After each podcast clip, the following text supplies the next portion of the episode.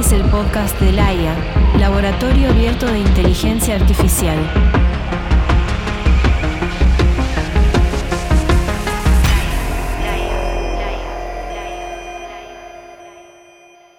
Bienvenidos al podcast de LAIA, el Laboratorio Abierto de Inteligencia Artificial. Mi nombre es David Coronel, soy programador, educador. eh, vengo siguiendo el asunto de inteligencia artificial y machine learning hace tiempo, pero bueno, estamos en un momento aparentemente revolucionario, así que estamos, me estoy metiendo un poco más en el tema y armando este grupo que comparto con Acá, Cristian. Cao, es sociólogo, eh, también muy, muy interesado en la este, inteligencia artificial y los cambios que va a traer a nivel social, económico, cultural, este, etcétera, ¿no? Y estamos también con Sergio. Sí, Sergio Pauletti, yo soy ingeniero en sonido, productor musical y también, digamos que mi profesión eh, está en contacto todo el tiempo con la tecnología, amo la tecnología y todos estos cambios me están llamando mucho, mucho la atención. Hablaste de amor a la tecnología. Yo eh, en Twitter en una época tenía un- una descripción que era tecnofobófilo. Yo tengo una relación amor-odio. Amor-odio con la tecnología. Siento amor. Creo que todos, cualquier persona puede sentirse identificado con, con alguna frustración tecnológica que, bueno, que nos lleva un poco más al odio que al amor. Pero bueno, parecería que es una extensión nuestra, ¿no? O sea, una, una parte nuestra y bueno. Y ahora va a ser irrefrenable. creo. Estamos ahí. Bueno, para el programa de hoy vamos a charlar un poquito de quiénes somos nosotros, qué es la IA, eh, a, a reflexionar sobre, sobre los distintos aspectos de este, de este momento aparentemente eh, de transición para la humanidad entera. Y también vamos a entrevistar a ChatGPT, vamos a hacer una entrevista. la estrella del momento. Hmm. La, la aplicación que más rápido creció en la historia, 100 millones de usuarios en no sé cuánto tiempo. Eh, yo insisto con que creo que es la punta del iceberg de, de un montón de otras cosas que, bueno, nos convocan a tratar de, mm, de hacer un uso responsable, ético y que nos mejore y nos libere como personas, ¿no? No, no, que no nos lleve puestos. El tema principal del podcast es esta revolución en la que estamos, de inteligencia artificial, con estos modelos de inteligencia artificial generativa como ChatGPT y muchos otros, está entrando también en lo que son las artes visuales, en el sonido. eh, todavía es bastante primitivo lo que puede hacer, pero bueno, Sergio ya está explorando algunas cosas por ahí. Y lo interesante del caso es que se están generando aplicaciones para todo tipo de cosas. Este, y con unas habilidades que hace unos años eran impensadas, ¿no? O sea, realmente tienen creatividad, inventiva, eh, capacidad para resolver problemas, para dialogar con nosotros, este tipo de aplicaciones, para entender lo que queremos, que va a cambiar todo tipo de, forma de trabajar. O sea, no, no es que e- este cambio va, va a impactar particularmente en el mundo de X, no, todo nivel. Lo interesante del caso es pensar qué tipo de futuro viene, ¿no? O sea, hay gente que tiene una idea medio distópica de lo que viene, hay gente que cree que lo que viene va a ser este, genial para la humanidad, liberar a la gente de muchas horas de trabajo, y quizás vengan las dos cosas con una transición en el medio, que es la que vamos a, atravesar y que creo que va a marcar una época. O sea, como otras épocas estuvieron marcadas por la revolución industrial, la aparición de Internet o lo que sea, este es el cambio que vamos a, presenciar nosotros. Estamos ahí, estamos en el medio de ese cambio. Me parece que mm, hay que dejar, o hay que hacer un pequeño esfuerzo por dejar de hablar del futuro. Me parece que ya está sucediendo. Se habla un montón del mundo del trabajo, de cómo va a reemplazar los trabajos eh, o ciertos trabajos, cuáles. Eh, parecía que los trabajos manuales y mecánicos iban a ser lo- los más reemplazados al principio. Eh, y bueno, ahora con esto parece que hay muchos trabajos intelectuales, gente que muy formada, que de pronto, bueno, está eh, viendo su, su cuestión laboral amenazada. En un comienzo parecía eso, las actividades más manuales y más mecánicas, y ahora parece justamente lo contrario, como que esas actividades, bueno, todavía tienen un Sí, tiempito, total. a las otras se te Total. vienen los cambios. Otra cuestión de la que hablamos mucho es de estas revoluciones de las que hablaba Cristian, la revolución industrial, mismo Internet, la prensa, a mí me parece un invento súper interesante y análogo a lo que está pasando. Le dieron a las sociedades y a las organizaciones décadas de tiempo y esto viene un poquito más rápido. Creo que ahí hay una, una diferenciación grande eh, que hacer. Pero bueno, eh, vamos a explorar estos, estos desafíos, a reflexionar, a eh, sonar la alarma, pero también a detenernos, relajarnos, pensar, porque el ritmo lo tenemos que marcar nosotros, los seres humanos. Sí, va a haber oportunidades para hacer cosas este, nuevas para mucha gente, ¿no? O sea, que si uno empieza rápido en el tema, puede tener una oportunidad muy interesante para hacer cosas. Una ventaja competitiva. Exactamente. Bueno, y la entrevista que vamos a tener con ChatGPT eh, está dividida en cinco partes. Cristian, ¿nos querés contar un poquito de qué se trata cada uno de los bloques? Sí, nos pareció interesante hacer una entrevista a ChatGPT para entender cómo funciona el sistema, cómo es dialogar con algún sistema de este tipo, ver el tipo de respuesta que da, que son bastante naturales dentro de todo. Tiene cinco partes la, la entrevista. En, la primera vemos como una introducción a estos primeros conceptos de inteligencia artificial, machine learning, red neuronal, etcétera, ¿no? Como para familiarizarnos un poco con, con esos temas. Lejos de querer ser por ahí una clase, ¿no? De acá vas a aprender exactamente cómo se usan estas Total, herramientas y sí. demás, o cómo son los principios fundamentales. La idea es familiarizarnos con los conceptos, escuchar quizás para algunos palabras nuevas, ir eh, ablandando el oído de esos términos para ir adquiriendo nociones de, bueno, de qué es lo que hay por debajo. Creo que, lo- que lo básico se, se va a entender. Hay algunos conceptos que, que podemos poner información extra para quien quiera buscarla, algún video de YouTube, etcétera, está muy bien. Sirve entender cómo es que estos programas funcionan, cómo es que van aprendiendo y verdaderamente van aprendiendo y cómo eso es un cambio importante respecto del tipo de programas que había antes, ¿no? O sea, que no tienen la capacidad este, creativa que tienen estos programas. Entonces, este ChatGPT nos va a explicar estos conceptos con algunos ejemplos y todo. Y creo que lo hace bastante bien, ¿no? En una segunda parte vamos a ver cómo funciona específicamente un modelo de lenguaje como ChatGPT, cómo es que se entrenó y qué es lo que hace, que eh, llama mucho la atención a la gente cuando uno se le explica, que básicamente lo que hace es predecir qué palabra sigue con una capacidad increíble. ¿sí? O sea, nosotros estamos familiarizados a eso, o lo más parecido que conocemos, es un teclado de estos predictivos y que ni siquiera puede completar una oración que tenga sentido normalmente, ¿no? O sea, busca la palabra que sigue en función de la última o las dos últimas palabras que hace. Bueno, esto puede predecir qué palabra sigue con más probabilidad en función de un contexto muy amplio, en función del tipo de preguntas que nosotros le estamos haciendo, el tipo en función del tipo de lenguaje, en función del tipo de texto que le estamos pidiendo, si le estamos pidiendo una receta, una poesía, etc. Y está entrenado con una cantidad de texto que realmente entiende cómo distintos tipos de lenguaje funcionan, ¿no? Y esta es la, la gran diferencia que hace.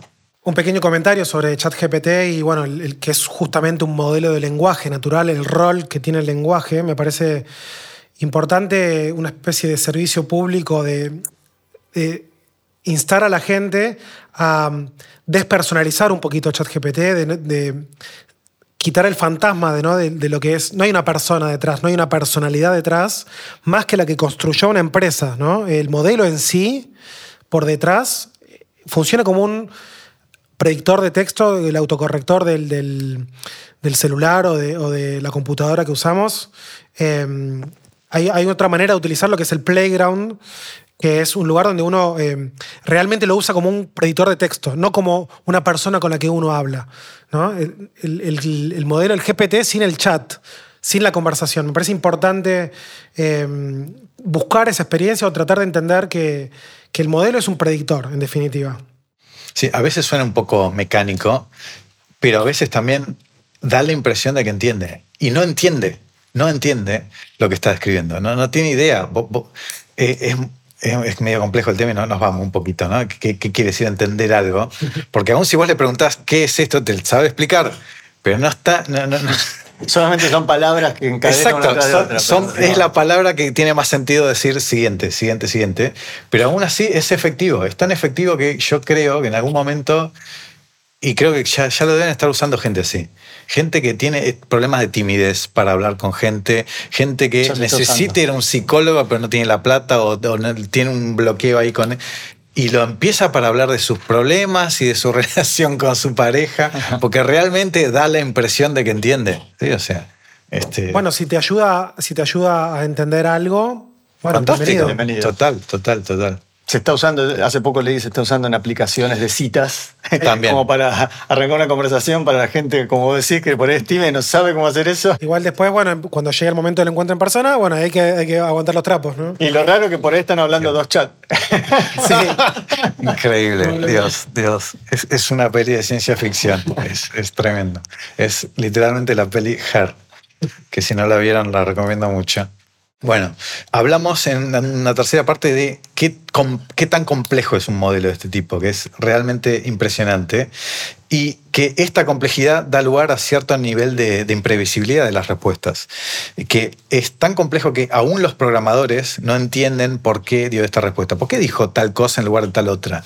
Sí, o tuvo un error, o, tuvo una, cosa que se llama alucinación, que cuando el sistema empieza a dar una respuesta como eh, totalmente errónea, justificándola eh, y, y sin darse cuenta. Y da, da la impresión de que tiene total seguridad en lo que habla y no, está diciendo cualquier cosa. Es como un alumno que no estudió y, Y manda fruta. y manda fruta en clase.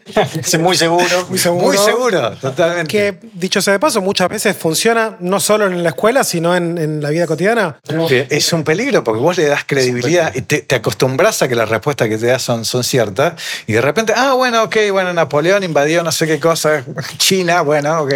Para ver con qué autoridad te está hablando sobre un tema, Sí. preguntale algo de lo que sepas mucho. Sí, Fíjate. yo lo he hecho. Porque Y si le a preguntas algo que no veces- sabes, eh, ahí está Sí. el peligro, ¿no? A veces dice cosas que son tan bien, a veces no tanto. Exacto. Pero es, es increíble. Es, es- es- la primera versión. No olvidemos eso, ¿no? O sea, que se hace pública. Es así.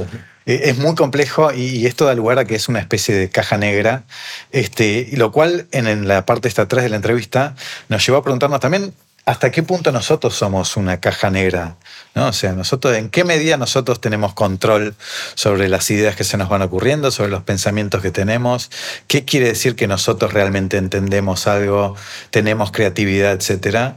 Y nada, en esta tercera parte un poquito charlamos de, de eso, abrimos esa puerta más filosófica, si se quiere, más filosófica. que seguramente a lo largo de los episodios del podcast eh, podamos Seguro. explorar más en profundidad. De, de cada uno de los temas, de hecho, creo que cada uno vale para cinco podcasts, o sea, con, con entrevistados de especialistas, o sea. El cuarto tiene que ver con las limitaciones y los riesgos de un sistema de este tipo, porque hay cosas que puede hacer muy bien y hay cosas que, y a veces parecen simples, no hace muy bien. No, es particularmente bueno en pensar problemas lógicos, al menos la versión 3.5. La 4 tengo entendido que es un poquito mejor. Problemas lógicos que cualquier persona entiende qué es lo que pasa y cuál es la respuesta correcta. ChatGPT no, no lo entiende, porque no entiende. O sea, eh, está tratando de predecir qué es la palabra. Pero esto, ya, ya la diferencia con, chat, con GPT-4, este, ya uno ve que hay un progreso. Y lo loco es, por lo que tengo entendido, los programadores no entienden por qué hubo ese progreso. No es que le programaron algún módulo de lógica, sino que fue una habilidad emergente. Y eso es muy, muy, muy, muy zarpado.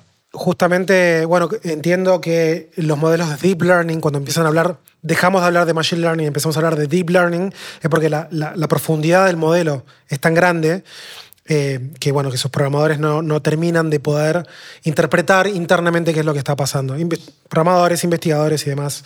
Entonces, si bien acá lo vemos muy patente en ChatGPT de una manera muy accesible, el problema de la, de la falta de interpretación que hay de, interna de los modelos de deep learning viene de los modelos de deep learning que ya tiene De repente tiene un error y es muy difícil rastrearlo, ver, ah, habría que corregir tal cosa para que deje de dar ese error.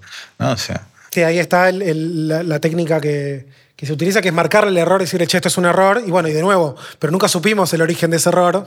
Solo le enseñamos a eh, corregirlo, Claro. mal que mal. O le pones algún detector externo de alguna cosa, entonces vos decís, ah, este, que, que evalúe externamente, ¿no? Y si se evalúa algún error o alguna cosa que no debe decirse, no sé, racismo o lo que sea, borra la respuesta, que, que tengo entendido que, hacen a veces, ¿no? O sea, empieza a dar una respuesta y ¡prop! se borra.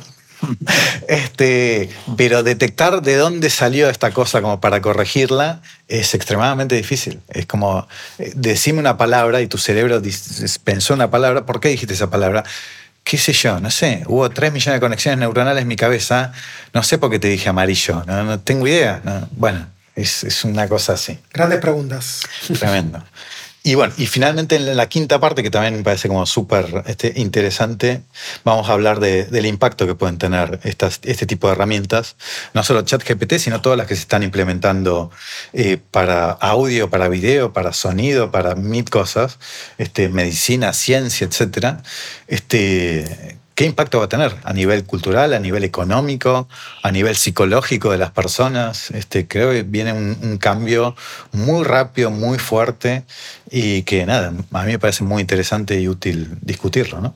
Yo querría agregar que eh, está bueno el ejercicio de pensar qué cambio sucederá y también qué cambio queremos que suceda. Digo, nosotros podemos operar sobre esto. De hecho, este podcast es parte de una iniciativa por operar sobre esto. Entonces, vamos, vamos a. a- to- tomemos eh, herramientas en el asunto, cartas en el asunto y, y avancemos hacia donde queremos ir. Liber- insisto, liberémonos, tengamos más tiempo para nuestras familias, para nuestros amigos. eh, que no nos lleve puestos, ¿no? Me parece que tenemos una oportunidad histórica, pero que también se suscribe a, al- a la tradición de, que- que- de- de luchas sociales que siempre hubo, ¿no? Eh, Y la humanidad adaptándose. O sea, no es el primer cambio, si bien yo creo que va a ser eh, el más rápido, uno de los más rápidos, eh, no, no es el primer cambio radical que ha pasado a la humanidad y, y nada, también quizás haya lecciones en ese sentido. Estaría bueno un podcast con algún historiador o algo así.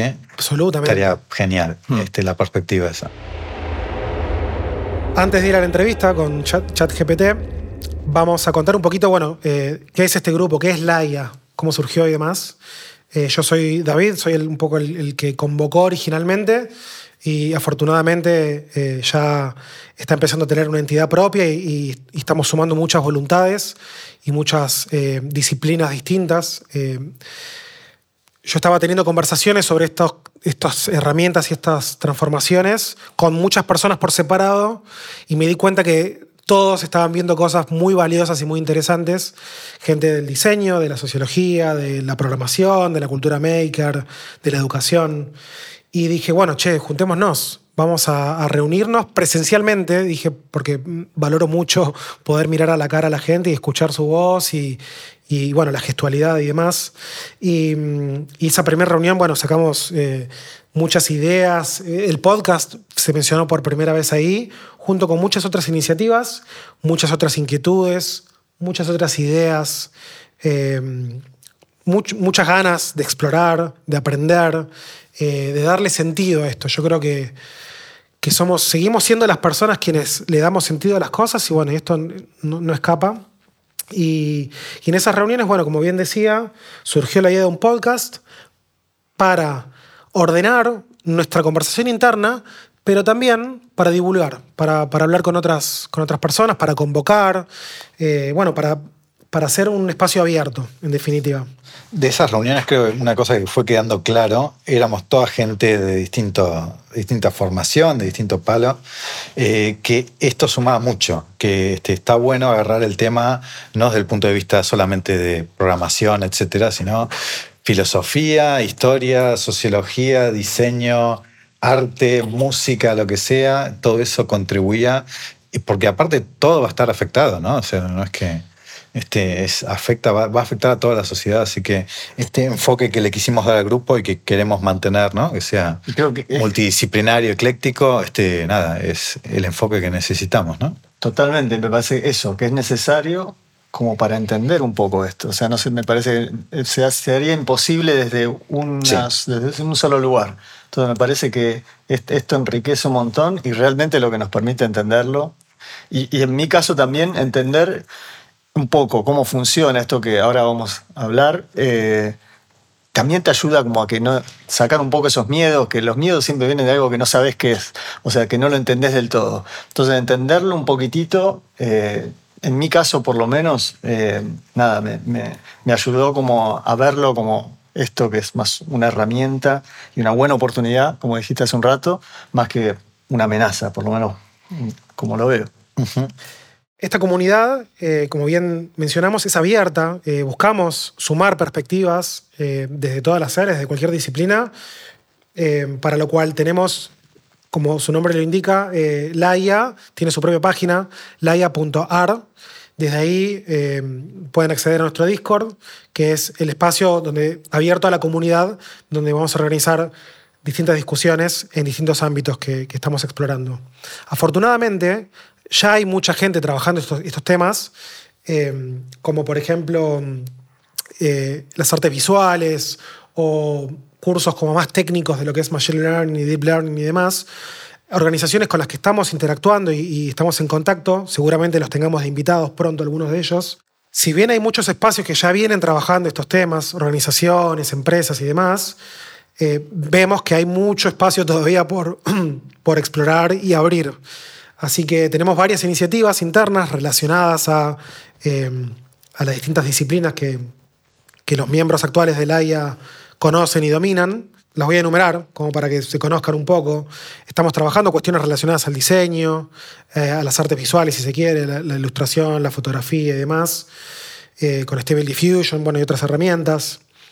También tenemos un espacio de educadores y educación donde tratamos de pensar cómo estas herramientas van a impactar en el aula eh, para educadores de, escuelas de nivel medio o, bueno, para el estudio y el aprendizaje en general.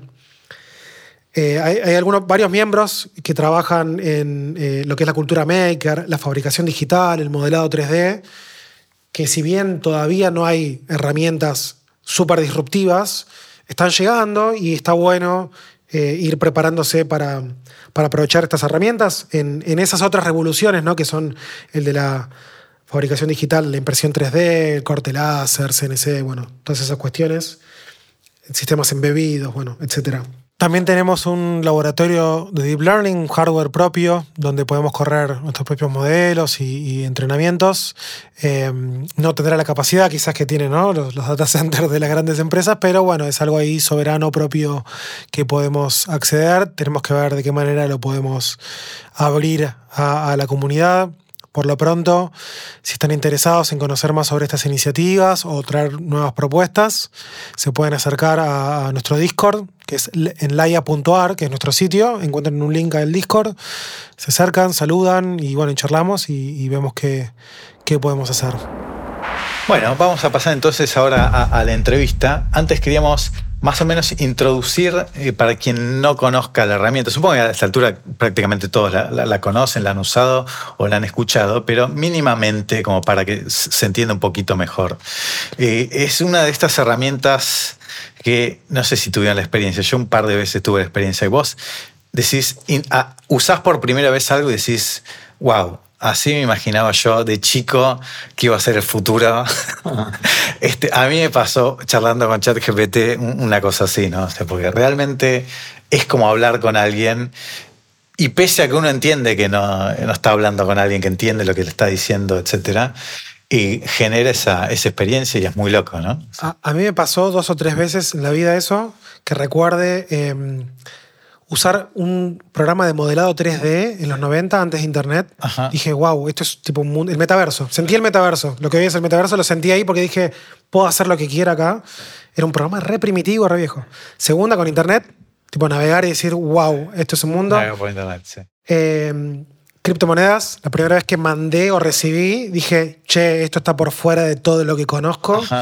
Y, y, creo que la siguiente fue GPT-2 que en ese momento no, conseguí mucha gente que me dé pelota, pero intuí que era algo súper potente. Pero bueno, se me pasó porque nada, vi que no, no estaba pasando nada. Bueno, pero ahora sí. Pero bueno, ahora estamos con ChatGPT y es lo, loco de esto es que tiene una capacidad para dialogar generativa eh, que es capaz de comprender o actuar como si comprendiese el texto que le damos y darnos el texto que le pedimos, sea lo que sea. Le pedimos que nos haga una poesía, nos da una poesía, receta de cocina, un programa de entrenamiento, eh, puede resumirnos libros que haya leído, entre comillas, del sistema, puede darnos clases sobre el tema que queramos, en el nivel que queramos. Si queremos una clase con un nivel universitario, nos la puede dar. Tampoco es tan grande lo el texto ¿no? que nos puede dar, hay una cierta limitación, pero explicarnos cortito cosas lo puede hacer con, con total facilidad. Y en algún momento hay gente que lo va a usar como psicólogo, como médico, como, este, no sé, este, porque en una entrevista laboral, ¿no? O sea, uno le dice, ahora necesito, quiero que actúes como tal persona, por ejemplo, en una entrevista laboral, y que me hagas preguntas sobre esto, qué sé yo, te dejo mi currículum, ¿sí? Y decime dudas que puedas tener. Y lo hace.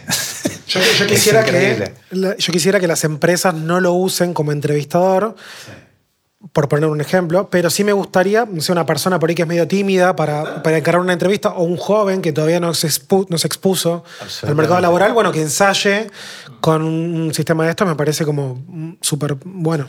Exacto. Y eh, en esta introducción queríamos eh, más o menos contar cómo es que hace esto. Eh, después vamos a tener un bloque específico sobre eso, pero para que se entienda la, entrevista, lo que hace básicamente es, fue, entre, fue tres cosas. En primer lugar, lo entrenaron con una cantidad de texto descomunal. No, sé la cantidad de. No sé si se puede pasar a hojas en, parámetros, ¿no? Es el, criterio que usan. Tiene 175 mil millones de parámetros. 175 mil millones. Eh, un parámetro es una palabra, básicamente, más o menos. Bueno, 175 mil millones. Eh, esto entonces lo que hace es eh, entrenarse con una cantidad de texto inmenso eso en primer lugar. En segundo lugar, y esto es muy interesante, en la entrevista después profundizamos sobre el tema, es que utiliza un método de redes neuronales que lo que hace es detectar patrones. Detecta patrones entre los textos y así va comprendiendo más o menos cómo funciona cada texto, cómo es una poesía de Neruda, cómo es un chiste de, no sé qué, un cómico de stand-up, tal cómico de stand-up. ¿sí? O sea, y después cuando vos le decís, hacemos una poesía en el estilo de tal, no lo hace brillante, no, es que va, hoy en día al menos. Todavía. Pero tiene algo. O sea, vos le pedís que te haga un chiste al estilo de Seinfeld y te hace. Ayer probé un chiste al estilo de Seinfeld sobre las letras de los redondos. Y no estuvo mal el chiste. estuvo mal. ¿Qué fue? Me dijo, son las letras, uno lee las letras de los redondos y dice, son tan profundas, tan complejas, tan elaboradas, que no entiendo nada, dice. Sí, es el tipo quejándose. Es como si estuviera viendo un cuadro de Dalí, pero en palabras. Está muy bien. no está mal. Me explico. O sea, no, te vas a morir de la risa, pero tiene un poquito de algo infinido sobre los redondos. ¿sí? O sea, una cosa culturalmente, en, términos internacionales, ¿no? Porque es un modelo hecho en Estados Unidos. ¿Qué se supone que sabe de los redondos? Leyó algunos artículos, pero bueno, lo hace. Pero sabe que las letras son crípticas y demás. Hay algún nivel de comprensión ahí a través de relacionar las palabras entre sí. Exacto. Y, estas redes lo, que tienen es que pueden detectar patrones y generar los mecanismos para detectarlos, todo por sí solo. Y capaz que es demasiado ponerlo en estos términos, pero es más o menos como si un programa se escribiera a sí mismo o escribir una parte del programa. Y con eso lo que puede hacer eh, también, que también fue entrenado para eso, es dialogar con nosotros. ¿sí? O sea, eh, uno le, pone un prompt, se llama, ¿no? El pedido que uno le hace, escribime tal cosa, explícame tal cosa, etcétera, actúa como un experto en este tema y realmente entiende o actúa como si entendiese lo que nosotros le pedimos y, puede dialogar. En la entrevista hay algunos pasajes en donde realmente parece un diálogo, ¿sí? O sea, este, y es, muy loco eso. Y, nada, nada que se haya producido en los últimos, eh, perdón, cinco años atrás, pongámosle, no sé, llega a esto, ¿no? Y es escalable. De repente vos tenés un, modelo como este que vos decías, GPT-2 en donde tenía mucha menos cantidad de corpus de entrenamiento y quizás la, programación desde el propio programa, los, algoritmos que tenían eran un poquito menos complejos y no podía hacer ni la mitad de lo que hacía. Y, pasa lo mismo con los, con los motores gráficos, ¿no? O sea, este, que de repente vos le metés más y más y más información y mejorando un poco los algoritmos y pues, salen habilidades emergentes que nadie, ni los propios programadores creo que tenían pensado que pudiera hacer. Sí, sí, eh, comportamientos emergentes. Esa es una, una, palabra clave. Tremendo. Un término importantísimo. Que bueno, eh, existen muchas disciplinas. En los videojuegos, por ejemplo, ¿no? uno a veces pone un conjunto de reglas en un par de actores, agentes en un entorno, y pasan cosas que trascienden las reglas originales. Aparecen eh, otros comportamientos, muy primitivos en el caso de los videojuegos en general, pero bueno, acá según entiendo, el, origen de estos modelos eh, GPT era para traducir texto, ¿no? Para pasar de. El problema de la traducción, ¿no? Que a veces hay que traducir no solo la pala- palabra por palabra, sino el contexto, algunos guiños culturales, frases verbales que en un lenguaje existen y en otro no. Eh, el objetivo era un poco resolver ese problema y empezaron a aparecer otros comportamientos, bueno, como, como tener una charla hoy por hoy con, con nuestros sistemas. Est- Estos, perdón, Sí. estos comportamientos eh, emergentes tienen que ver con, con este pedido que se hizo hace poco de, de pausa. O sea, esta cosa de que uno no sabe exactamente cómo, para dónde va a ir con, con el conocimiento que tiene y cómo se va como realimentando, así va aprendiendo, etcétera, tiene que ver con este pedido que se hizo hace poquito, que fue como esta carta así pública, como de mil líderes de la, Sí, sí, sí. de la industria, que- pidiendo los seis meses, creo que fueron, de pausa, tiene que ver con eso. Porque eso, Sí. la verdad es que es, ese, esa cartita, esa cosa, fue una de las que, por ejemplo, eh, disparó un poco de miedo. ¿no? Sí. Como decir, uh, esta gente que la que sabe de todo esto dice, paren, paren. Sí, es un tema bastante profundo en sí mismo porque dentro de los firmantes hay muchos competidores de OpenAI que tienen un incentivo grandísimo porque paren un poco para alcanzarlos. Pero bueno, también sé que hay investigadores eh, que sin fines comerciales firmaron esa carta porque están preocupados. Mi visión al menos es que está bueno parar un poco, sobre todo para poder aprovechar lo que ya hay de una manera más equitativa, que no quede en manos de pocos, como decías bien Sergio recién, sino que bueno, aprendamos todos a usarlo, aprendamos todos a aprovecharlo un poco, lo que ya hay, que es muchísimo, y, y bueno, eh, Y sacarle más el jugo, claro. Sacarle más el jugo entre todos. Parando que todavía no sabemos qué hacer. Yo creo que para mí lo más importante, nos vamos un poco, de, un poco de tema, ¿no? Pero este, creo que tiene que ver más con el impacto ya de lo que ya hay, que va a ser enorme, y con la necesidad de crear un marco legal eh, para esto, ¿no? O sea, porque es eh, de acá a dos años va a estar lleno de empresas y de corporaciones que va a decir, bueno, ese trabajo que hoy en día lo hacemos con 10 programadores, ilustradores, lo que sea, eh, lo hacemos con uno. pero ojo, porque yo también escuché el argumento de gente que está en la industria y que está muy en, Sí. en la cresta de la ola eh, de todos estos asuntos, que dice que hay un escenario en donde eh, las empresas que en vez de echar, capaciten a sus, eh, Ah, a va a tener una productividad. Va a tener una productividad más alta que el competidor que hizo lo contrario. Entonces, Claro. Pero se va a requerir menos cantidad de trabajo. Y yo no sé si va a haber demanda del mismo nivel de productos, o más, probablemente haya más, pero va a haber un desbalance ahí y que va a provocar un cambio económico muy grosso. Pero el otro escenario que también menciona eh, esta persona que, que les comentaba eh, es que las empresas que echen, mejor dicho, los empleados que sean echados por. también tienen un incentivo muy grande por armar su propia empresa. Sí. ¿no? Entonces es un juego eh, bastante complejo. Yo no, no, no, no, no apuesto a ninguno de estos escenarios. Sí quiero que pase uno, que es este último por ahí que les digo, que bueno, si de pronto te echan de tu laburo, aprende a usar estas cosas, así competís contra tu ex jefe de pronto, ¿no? Ojo con esa. Y, y el tema este de, de- de lo emergente, eh, si bien capaz que, para mí es una opinión personal, este, capaz que no, no- no es lo que motivó directamente eh, la carta, eh, sí es algo que andás a ver qué cosa emergente surge, ¿no? O sea, porque muchas de estas habilidades no, no se tenían en cuenta y, y- y esto es súper interesante para, para charlar y filosofar, es- esta motivación del sistema de cuál es la palabra que tiene más sentido que surja. Ese es una perfecta, eh, un perfecto mecanismo como para que surjan habilidades emergentes. Porque si vos realmente tenés, sos, querés ser muy capaz en ver qué palabra tiene más sentido que surja, eh, es útil que vos entiendas entre líneas qué es lo que el otro te está pidiendo. ¿Sí? O sea, que desarrolles una, lo que se llama teoría de la mente. Y ya hay papers que están diciendo, esto tiene teoría de la mente. O sea, aún con poca información, entiende entre líneas que le estás diciendo, este, saca conclusiones que vos no le pusiste explícitamente algo y sin embargo lo sabe leer. ¿sí? O sea, este, y lo mismo con este, capacidad creativa, con un- una inteligencia más humana, le sirve para interactuar mejor con los humanos.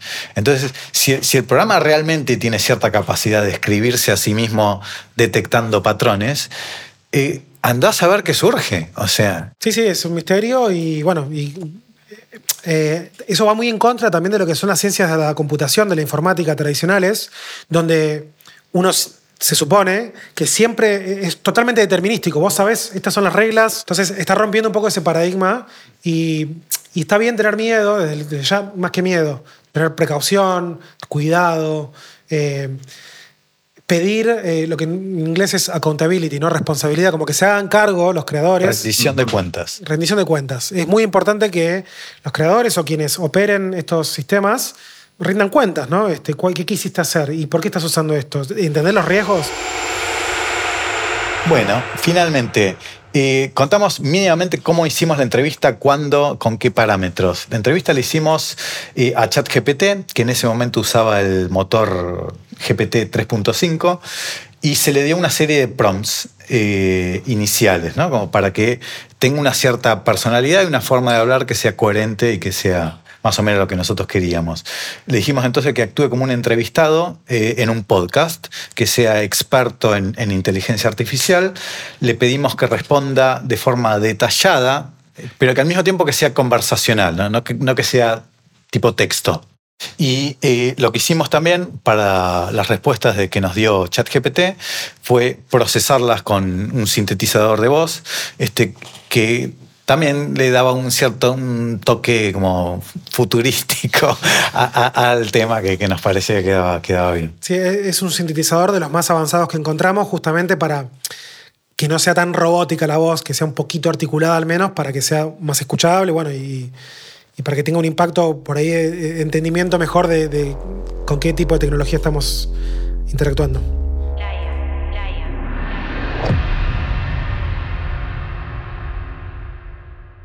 Bueno, en primer lugar, me gustaría preguntarte qué es ChatGPT. Me gustaría que me explicaras cómo funciona una herramienta como ChatGPT. ChatGPT es un modelo de IA conversacional desarrollado por OpenAI. Forma parte de la familia de modelos lingüísticos GPT, transformador generativo preentrenado, que utilizan técnicas de aprendizaje profundo para generar texto similar al humano. ChatGPT funciona utilizando una red neuronal profunda con un gran número de parámetros que han sido entrenados en una cantidad masiva de datos de texto. La red se ha entrenado para predecir la siguiente palabra de una frase, dadas las palabras precedentes. Durante el proceso de entrenamiento, el modelo aprende patrones en los datos de texto y construye una representación del lenguaje subyacente y su estructura. Cuando un usuario introduce una pregunta, ChatGPT la utiliza para generar una continuación del texto, que puede utilizarse como respuesta. El modelo utiliza la información de la pregunta para decidir qué palabras es más probable que vengan a continuación, teniendo en cuenta el contexto y el estilo del lenguaje utilizado. Una de las principales ventajas de este método es que ChatGPT puede generar textos muy pertinentes y apropiados para cada pregunta, lo que le permite mantener conversaciones y responder a preguntas de forma similar a un ser humano. En general, ChatGPT es un modelo lingüístico muy avanzado capaz de generar texto fluido e informativo, lo que lo convierte en una herramienta útil para una amplia gama de aplicaciones, como la IA conversacional, la traducción de idiomas y la creación de contenidos. Bien, fantástico. Vamos a hablar de tus capacidades más tarde mejor, pero antes me gustaría que me explicaras algunos de los conceptos que acabas de mencionar, ¿no? Para, que se entienda un poquito mejor. Mencionaste el concepto de aprendizaje profundo y de red neuronal. ¿Nos podrías explicar estos dos conceptos mejor y cómo se relacionan con la inteligencia artificial? El aprendizaje profundo es un subcampo del aprendizaje automático, Machine Learning, que utiliza redes neuronales con muchas capas, de ahí el nombre, profundo, para aprender patrones en grandes cantidades de datos. Se basa en la idea de que un modelo puede aprender a realizar una tarea si se expone a muchos ejemplos, igual que un niño puede aprender un concepto viendo muchos ejemplos. Una red neuronal es un tipo de modelo de aprendizaje automático inspirado en la estructura y el funcionamiento del cerebro humano. Está formada por nodos interconectados, o neuronas, que procesan y transmiten información. En una red neuronal, las entradas se procesan a través de varias capas de neuronas, cada una de las cuales realiza un cálculo simple y pasa el resultado a la siguiente capa. La última capa produce la salida, que puede ser una predicción, una clasificación u otra forma de cálculo. Los parámetros de una red neuronal, como los pesos y los sesgos de las neuronas, se aprenden mediante entrenamiento. Durante el entrenamiento, el modelo se expone a un gran número de ejemplos y sus parámetros se ajustan para que las predicciones del modelo sean lo más precisas posible. En el caso de ChatGPT, las técnicas de aprendizaje profundo utilizadas incluyen una arquitectura de red neuronal de tipo transformer, muy adecuada para procesar secuencias de datos, como el texto. El modelo se ha entrenado en una cantidad masiva de datos de texto, lo que le ha permitido aprender patrones en el lenguaje y construir una representación de cómo se utilizan normalmente las palabras, frases y oraciones. Esto permite a ChatGPT generar texto muy relevante y apropiado para una pregunta determinada. En general, el aprendizaje profundo y las redes neuronales son herramientas potentes para resolver una amplia gama de problemas de inteligencia artificial, como el procesamiento del lenguaje natural, la clasificación de imágenes y el aprendizaje por refuerzo. Al aprender a partir de ejemplos, estos modelos pueden automatizar tareas que de otro modo requerirían inteligencia humana, lo que los hace útiles para una amplia gama de aplicaciones. Es decir, que el, aprendizaje automático, si entendí bien, es un método para lograr inteligencia artificial y dentro de las estrategias de aprendizaje automático está el aprendizaje profundo, ¿no? O deep learning. Y que es el que emplea estas redes neuronales, ¿es así? Sí, es correcto. El aprendizaje automático es un método para conseguir inteligencia artificial, y consiste en entrenar modelos sobre datos para hacer predicciones o realizar otras tareas. El aprendizaje profundo es un subcampo del aprendizaje automático que utiliza redes neuronales con muchas capas para aprender patrones complejos en los datos. Así que, para simplificar, se podría pensar de la siguiente manera, la inteligencia artificial se refiere a la capacidad de las máquinas para realizar tareas que normalmente requerirían inteligencia humana, como entender el lenguaje, reconocer objetos en imágenes o jugar al ajedrez. El aprendizaje automático es un método para lograr la IA mediante el entrenamiento de modelos con datos. Existen varios tipos diferentes de aprendizaje automático, como el aprendizaje supervisado, el aprendizaje no supervisado y el aprendizaje por refuerzo, entre otros. El aprendizaje profundo es un tipo de aprendizaje automático que utiliza redes neuronales profundas para aprender patrones en grandes cantidades de datos. Es especialmente adecuado para tareas como el reconocimiento de imágenes, el procesamiento del lenguaje natural y el reconocimiento del habla, en las que los datos son complejos y puede haber muchas características diferentes a tener en cuenta. Así que, en cierto modo, el aprendizaje profundo es uno de los métodos utilizados dentro del aprendizaje automático para lograr la inteligencia artificial. Bien, entiendo, entiendo. Eh, me gustaría ahora profundizar el tema de las redes neuronales. ¿Nos podrías explicar puntualmente cómo interactúan las distintas capas de una red para llegar a una, una, respuesta?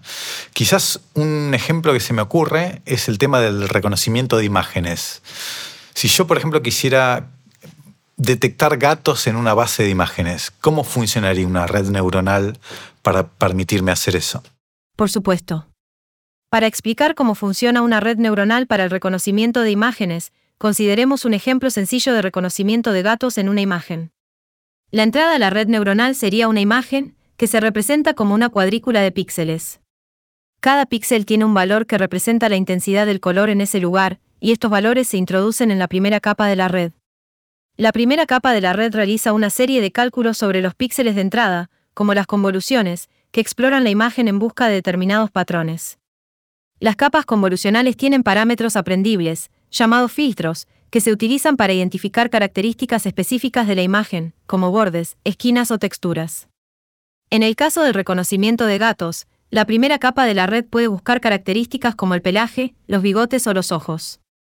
La salida de la primera capa se pasa a la siguiente, que realiza otra serie de cálculos sobre la salida de la capa anterior. Este proceso continúa a través de varias capas más, hasta que la capa final produce la salida. En la última capa de nuestra red de ejemplo, las salidas de las capas anteriores se utilizan para predecir si una imagen contiene un gato. Esta predicción se realiza comparando las activaciones de las neuronas de la capa final con un conjunto de pesos aprendidos, que representan la confianza del modelo en que un determinado patrón de activaciones representa a un gato. En resumen, en una red neuronal de reconocimiento de imágenes, cada capa toma las salidas de la capa anterior y realiza cálculos para extraer y combinar características de la imagen. Cuando los datos llegan a la última capa, la red tiene una representación muy abstracta y condensada de la imagen, que puede utilizarse para hacer una predicción sobre lo que hay en la imagen. Y, por supuesto, esto es solo un ejemplo sencillo, pero los mismos principios se aplican a redes neuronales más complejas que se utilizan para tareas como el reconocimiento del habla, el procesamiento del lenguaje natural, etc. Ok, bien. O sea, esos patrones de activación de cada capa serían como características más o menos típicas que tiene un gato a, nivel visual, ¿no? O sea, los colores que suele tener, los tamaños de cada una de sus partes, las formas que tienen sus ojos o sus orejas. ¿E-, ¿Es así más o menos? Sí, exactamente. Las activaciones de la capa final de una red neuronal pueden considerarse una representación compacta de la imagen que ha sido procesada a través de muchas capas, cada una de las cuales ha aprendido a extraer y combinar características específicas. Por ejemplo, en una red de reconocimiento de imágenes, las activaciones de la capa final pueden representar la presencia de determinados patrones en la imagen, como el color del pelaje, la forma de los ojos, el tamaño de la cabeza, etc. La red aprende estos patrones mediante el entrenamiento con grandes conjuntos de datos de imágenes etiquetadas, y los utiliza para hacer predicciones sobre imágenes nuevas no vistas. En cierto sentido, las activaciones de la capa final de una red neuronal pueden considerarse un resumen de todas las características importantes que la red ha aprendido a identificar en las imágenes, y se utilizan para hacer predicciones sobre lo que hay en una imagen. Excelente, bien. Ahora, si siguiendo con el ejemplo del reconocimiento de gatos en imágenes, ¿qué diferencia habría entre eh, aprendizaje supervisado, no supervisado y el aprendizaje este por refuerzo? Claro, estaré encantada de explicar las diferencias entre estos tipos de aprendizaje automático. En el aprendizaje supervisado, el modelo se entrena en un conjunto de datos etiquetados, donde cada ejemplo del conjunto de datos se empareja con una etiqueta que indica la respuesta correcta para ese ejemplo. En el caso de nuestro ejemplo de reconocimiento de gatos en imágenes, el conjunto de datos etiquetados consistiría en imágenes de gatos emparejadas con una etiqueta que indica que hay un gato en la imagen. El objetivo del aprendizaje supervisado es aprender un modelo que pueda generalizar a partir de estos datos de entrenamiento etiquetados para realizar predicciones precisas sobre nuevos ejemplos no vistos. En el aprendizaje no supervisado, el modelo se entrena en un conjunto de datos sin etiquetar, en el que cada ejemplo no tiene una etiqueta correspondiente. En este caso, el objetivo del modelo es encontrar patrones o estructuras en los datos, como clústeres o grupos de ejemplos similares. El aprendizaje no supervisado puede utilizarse para realizar tareas como la reducción de la dimensionalidad, la detección de anomalías o el modelado generativo. El aprendizaje por refuerzo es un tipo de aprendizaje automático en el que un agente aprende a tomar decisiones realizando acciones en un entorno para maximizar una señal de recompensa. En el aprendizaje por refuerzo, el modelo interactúa con un entorno y recibe información en forma de señal de recompensa, que indica hasta qué punto las acciones del modelo están logrando sus objetivos. El objetivo del aprendizaje por refuerzo es aprender una política que asigne los estados del entorno a las acciones para maximizar la recompensa acumulada esperada a lo largo del tiempo. En resumen, el aprendizaje supervisado se utiliza para aprender un modelo que pueda hacer predicciones sobre datos etiquetados, el aprendizaje no supervisado se utiliza para encontrar patrones en datos no etiquetados, y el aprendizaje de refuerzo se utiliza para aprender una política para tomar decisiones en un entorno para maximizar una señal de recompensa. Ok, a ver si lo entendí bien. Entonces, para el caso del aprendizaje supervisado, sabiendo que en un conjunto de imágenes hay gatos, porque se le puso un tag para eso, un sistema podría empezar a detectar patrones comunes que tienen estos objetos identificados como gatos, ¿sí? los ojos con determinadas formas, el pelaje con cierta textura, las patas o las partes de distinto tamaño, y con esos patrones aprendidos ser capaz de predecir cuándo hay un gato y cuándo no en una imagen, ¿no? Sí, es una buena forma de verlo. En el aprendizaje supervisado, el modelo se entrena con datos etiquetados, en los que cada ejemplo se empareja con una etiqueta que indica la respuesta correcta. El modelo aprende a identificar patrones en los datos asociados a las etiquetas y los utiliza para hacer predicciones sobre nuevos ejemplos no vistos. Ok, por otro lado, entonces en el aprendizaje no supervisado, si tuviéramos millones de imágenes de animales de solo 10 especies, una computadora podría entonces detectar patrones y darse cuenta que hay 10 especies de animales, ¿no? Agrupar a los animales en, 10 grupos. ¿Es así? Sí, así es. En el aprendizaje no supervisado, el modelo se entrena con datos no etiquetados, lo que significa que los ejemplos no están emparejados con ninguna etiqueta que indique la respuesta correcta.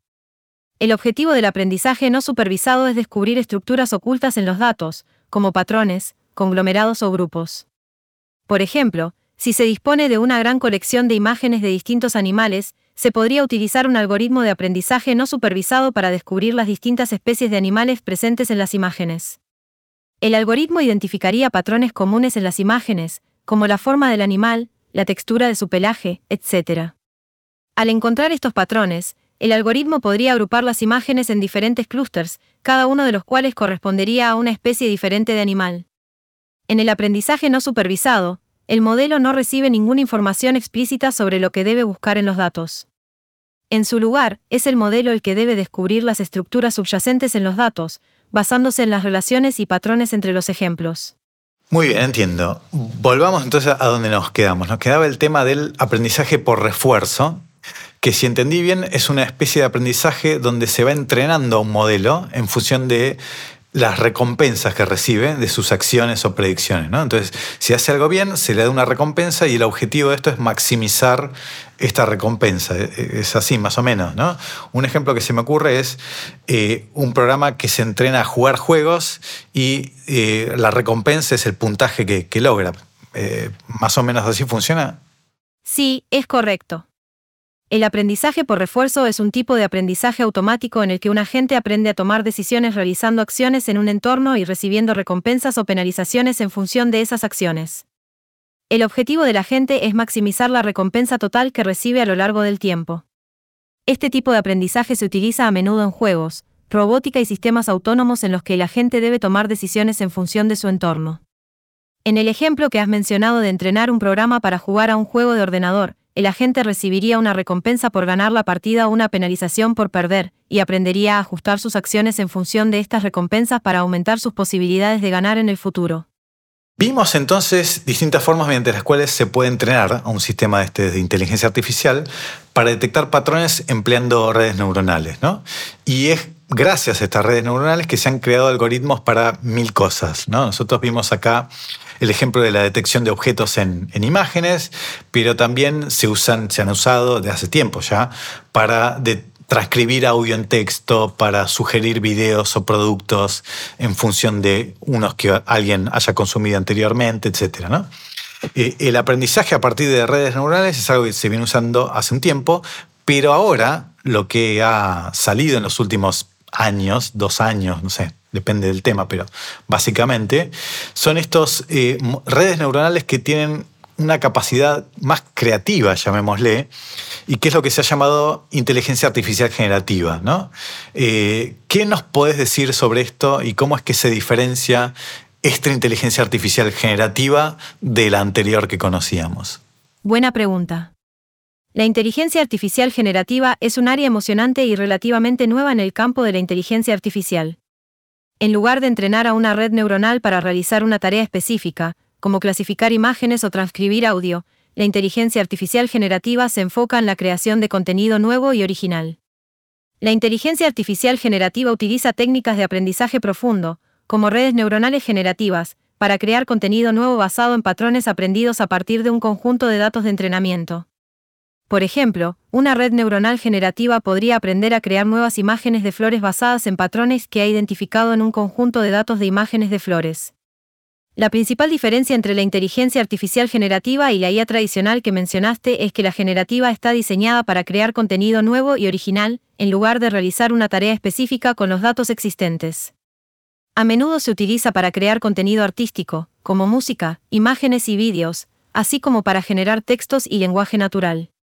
La inteligencia artificial generativa es un área en constante evolución, y se están explorando nuevas formas de utilizarla para crear contenido cada vez más complejo y sofisticado.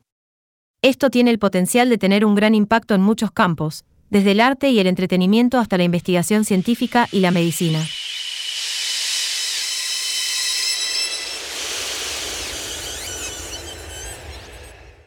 Bueno, hacemos un break acá.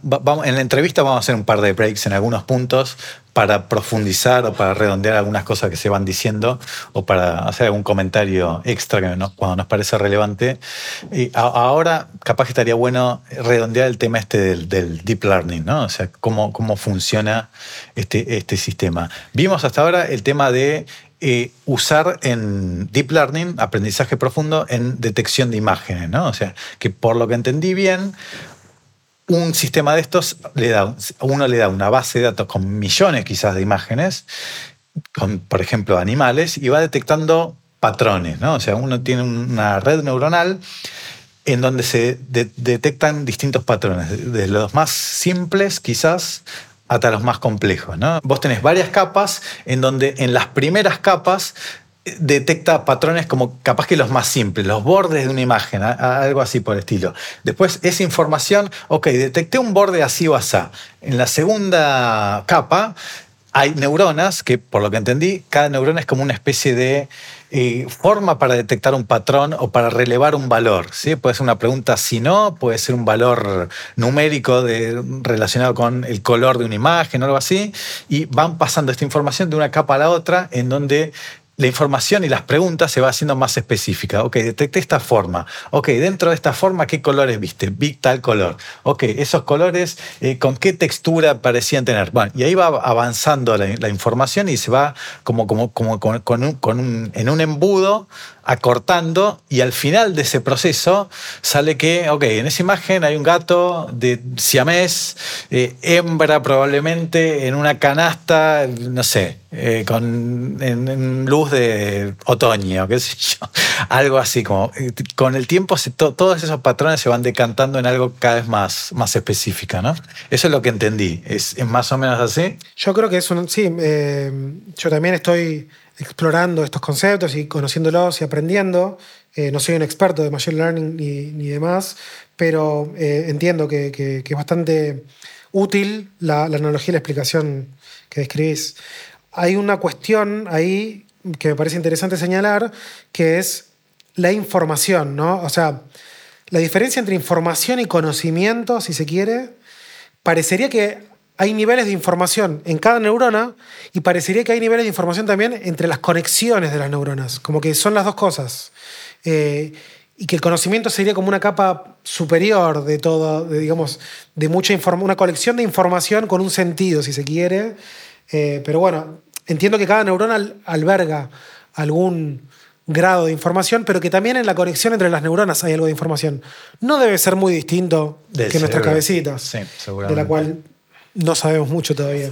Estaría bueno hacer un podcast, pienso, con eh, algún experto en neurociencias y algún experto en redes neuronales. Lo vamos a hacer. Eh, ese podcast tengo muchas ganas de escucharlo. Y, este, ese diálogo. y este tema va también para cuando se aborde más desde la filosofía eh, y pensar si al fin y al cabo los humanos somos eso, somos, máquinas. somos nuestra mente y nada más, o hay algo que trasciende eso, ¿no? Porque ahí eh, creo que es lo que nos empata y nos deja incluso atrás de, esto, o, no. En otro lado, yo creo que es en otro lado. Em, hay un espacio que no, que no comenté antes del AIA, no sé si, podremos incorporarlo ahora, pero hay un espacio dentro del AIA que es el, eh, Pensamiento Argentino y Latinoamericano, se llama el, canal de Telegram, pero donde tratamos de recabar información sobre, bueno, eh, fuentes, personas, investigadores locales que piensen estos temas desde acá. Entonces, no tengo la menor duda de que en un futuro episodio vamos a poder contar con algún experto neurocientífico y o del Machine Learning que nos pueda ayudar a, a conocer más en profundidad y a divulgar desde ese aspecto. Pensaba eh, en el tema este de que las neuronas se van conectando por sí solas y, en la interacción está, es donde está el, conocimiento, que eh, lo interesante de este, de este tipo de sistemas de deep learning es que a diferencia de los otros que decíamos antes de si pasa esto, tal cosa, si pasa esto, otra, hace tal otra, eh, el, sistema por sí solo va encontrando los patrones y va encontrando las formas de detectarlos, ¿no? O sea, va, ok, vi este patrón este, y eso está eh, eh, linkeado con una etiqueta de tal cosa, entonces en siguientes imágenes vamos a tratar de detectarlo a ver si eso se cumple y con el tiempo va aprendiendo por sí solo. Y cuando vos tenés como hoy bases de datos inmensas de lo que sea, eh, cosas científicas, médicas, texto, de lo que vos quieras, imágenes, video. Y con ese procedimiento vos podés entrenar cosas, y eh, sistemas de este tipo de deep learning, para mil cosas. O sea, nosotros estamos familiarizados con, hasta ahora, sin saberlo en muchos casos, con este sistema, cuando con algoritmos de estos de que te recomiendan videos o productos, ¿no? O sea, esos usan, por lo que tengo entendido, sistemas de deep learning, ¿no? Entonces, detectan patrones de tal persona compró tal cosa y tal cosa y, después compró tal otra. Ah, ok. A, este otro nuevo cliente que empezó o que buscó una serie en Netflix o lo que sea, empezó con la primera, esta recomendada y la segunda que capaz que le guste y va viendo y se va adaptando. Ve qué tipo de predicciones se cumplen, cuáles no.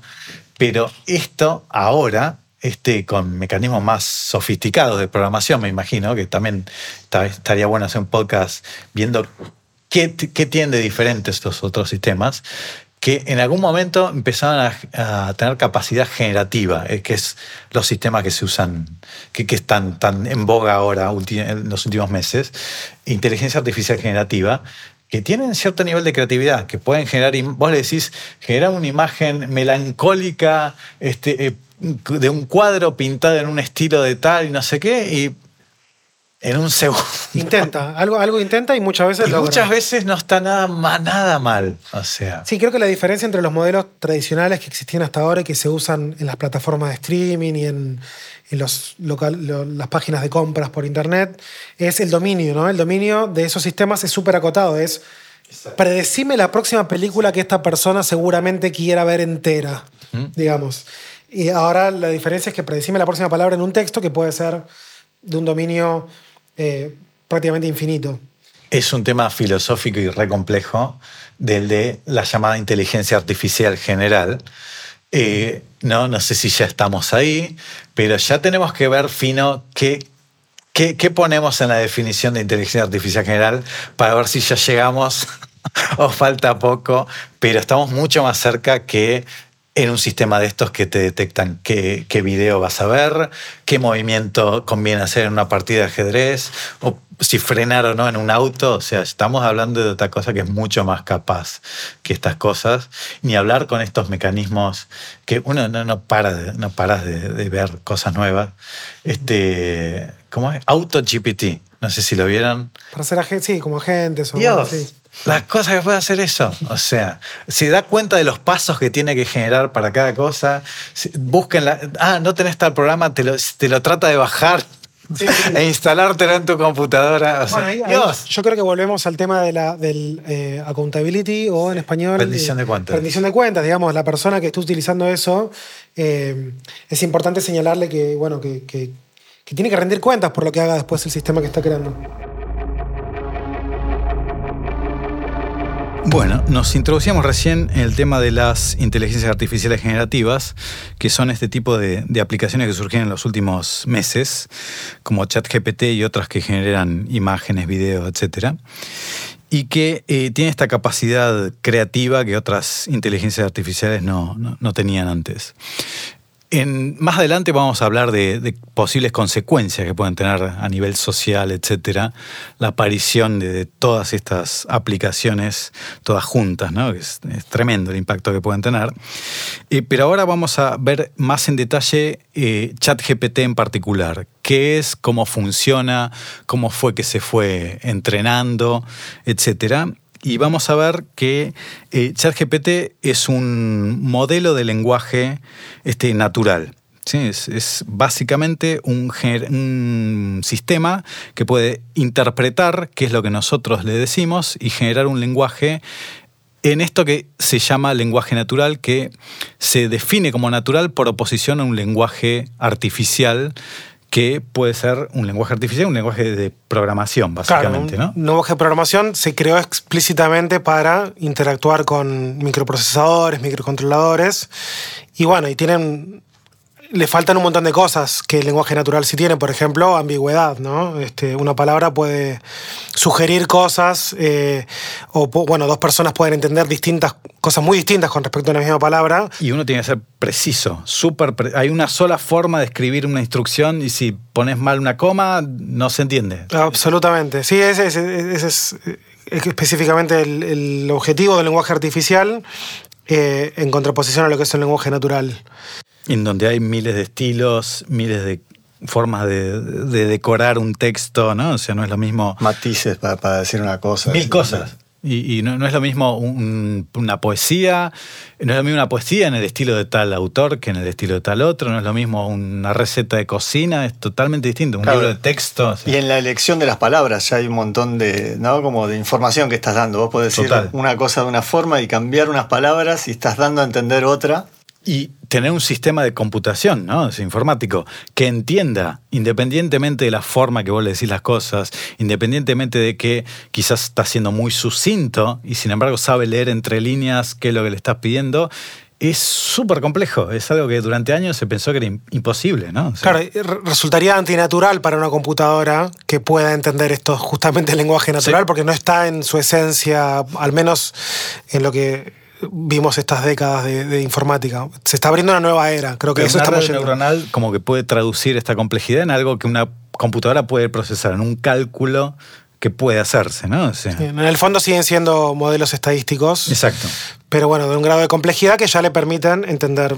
O dar la apariencia de que entiende texto. Sí. Eso es una cosa que vamos a, ver en, el, en la sección esta, que es que ChatGPT nos va a explicar que es algo que vimos también en la, introducción, que realmente no entiende lo que le estamos diciendo ni lo que está el texto que está generando, sino que lo que hace es predecir qué palabra tiene sentido que vaya en el contexto adecuado, ¿no? O sea, sí, decimos entender, decimos pensar, pero bueno, estamos hablando de, quizás de un proto-pensamiento, de un proto-entendimiento, no el mismo entendimiento, pensamiento que, que tenemos los humanos.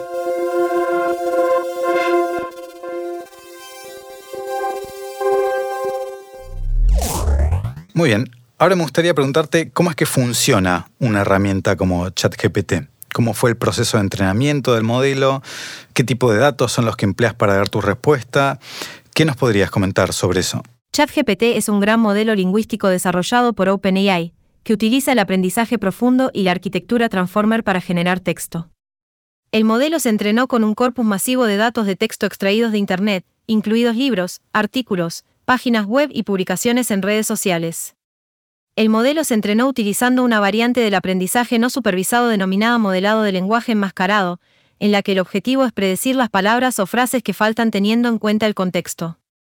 Durante el proceso de entrenamiento, el modelo aprendió a generar texto en una variedad de estilos e idiomas, y desarrolló una profunda comprensión de las relaciones entre palabras y frases. Esto le permitió generar textos coherentes, consistentes y, en muchos casos, indistinguibles de los escritos por humanos. Cuando interactúas con ChatGPT, el modelo toma el texto de entrada que le proporcionas, lo procesa y genera una respuesta basada en los patrones que ha aprendido de los datos de entrenamiento. El modelo utiliza su profundo conocimiento del lenguaje para generar un texto relevante para la entrada y coherente con el tono y el estilo del texto con el que se ha entrenado. El resultado es una potente herramienta capaz de responder preguntas, generar textos creativos, traducir textos, resumir documentos y mucho más. Bueno, tengo algunas preguntas sobre lo que dijiste, empezando por qué es la arquitectura Transformer, por qué es importante esta arquitectura por un modelo como, como ChatGPT. La arquitectura Transformer es un tipo de arquitectura de red neuronal que se ha utilizado en muchos modelos de lenguaje natural, incluyendo ChatGPT. Esta arquitectura fue presentada en un artículo de investigación en 2017, titulado Attention is all you need, y desde entonces ha demostrado ser muy efectiva para tareas de lenguaje natural como la traducción automática, la generación de texto y la clasificación de texto. La arquitectura Transformer se diferencia de las arquitecturas de red neuronal recurrente, RNN, y de red neuronal convolucional, CNN, utilizadas anteriormente en tareas de lenguaje natural. En lugar de utilizar capas de redes neuronales recurrentes o convolucionales para procesar secuencias de texto, la arquitectura Transformer utiliza una combinación de atención y capas de alimentación directa, feed-forward, para procesar secuencias de texto. La atención es un mecanismo que permite a la red neuronal enfocarse en las palabras clave de la oración para entender el contexto y generar una respuesta adecuada. Esto permite procesar secuencias de texto largas y complejas de manera más efectiva que las arquitecturas recurrentes y convolucionales. Además, la arquitectura Transformer ha demostrado ser muy efectiva para aprender y representar patrones en lenguaje natural, lo que ha llevado a una mejora significativa en la calidad de las respuestas generadas por los modelos de lenguaje natural. En general, la arquitectura Transformer es importante para modelos de lenguaje natural como ChatGPT porque permite que el modelo entienda mejor el contexto y genere respuestas más precisas y relevantes. Ok, entonces, si entendí bien, la arquitectura Transformer y el mecanismo de atención permitirán centrarse en las palabras clave de un texto, descartando lo, lo accesorio, y esto haría más fácil entender qué es lo que se dijo y dar una respuesta adecuada. ¿Es así? Sí, es un buen resumen. Al enfocarse en las palabras clave, los modelos de lenguaje pueden descartar la información irrelevante o accesoria, lo que les permite ser mucho más eficientes en su tarea de comprensión del lenguaje natural y generación de respuestas precisas y relevantes. Además, la arquitectura Transformer y el mecanismo de atención permiten que los modelos de lenguaje procesen y generen texto en un contexto más amplio, lo que les permite entender el significado de las palabras en el contexto de la oración y del texto en general. Esto es especialmente útil en el caso de tareas de lenguaje natural como la traducción automática, donde el contexto es muy importante para determinar la mejor manera de traducir una oración de un idioma a otro. Ok, ahora, por lo que tengo entendido, todos estos mecanismos no se emplean para realmente entender lo que se dice. ChatGPT no entiende qué es lo que se dice, sino para poder armar una respuesta en donde se predice con mucha eficacia qué palabra tiene que sentido que siga en una secuencia dadas las palabras anteriores, dada la pregunta que se hizo, no sé, dado el estilo de lenguaje que se está usando, ¿no? Más o menos técnico, más o menos formal, poético, lo que sea. ¿Es así esto? Eh, mi teclado predictivo hace una versión más o menos limitada de esto, pero no puede ni, ni completar una oración. Pero vos haces esto de una forma muchísimo más elaborada y sofisticada. En cierto modo, podrías decir que los modelos de lenguaje como ChatGPT no entienden realmente el lenguaje en el sentido humano de la palabra. En lugar de eso, utilizan algoritmos de aprendizaje automático para detectar patrones en grandes cantidades de datos de lenguaje natural, de tal manera que puedan predecir la siguiente palabra o palabras más probables en una oración o texto. Sin embargo, es importante tener en cuenta que los modelos de lenguaje como ChatGPT no solo predicen la próxima palabra en una oración, sino que utilizan el contexto de la oración y del texto en general para generar respuestas coherentes y relevantes. Es decir, aunque no entienden el lenguaje como lo hacen los humanos, si son capaces de generar respuestas que tienen sentido y que están relacionadas con el tema de la conversación. Ahora, ¿no dispones de un modelo independiente de gramática inglesa, por ejemplo, que interactúe con tu mecanismo de, de predicción de palabras? No, ChatGPT no tiene un modelo explícito de gramática inglesa. Se ha entrenado con grandes cantidades de datos de texto, lo que le permite comprender los patrones y las relaciones entre palabras y conceptos en un idioma. Sin embargo, el proceso de entrenamiento no crea explícitamente un modelo de gramática del mismo modo que un ser humano podría aprender reglas gramaticales mediante instrucciones explícitas. En su lugar, las relaciones entre palabras y conceptos surgen como resultado del proceso de entrenamiento y de la gran cantidad de datos de texto a los que se ha expuesto el modelo.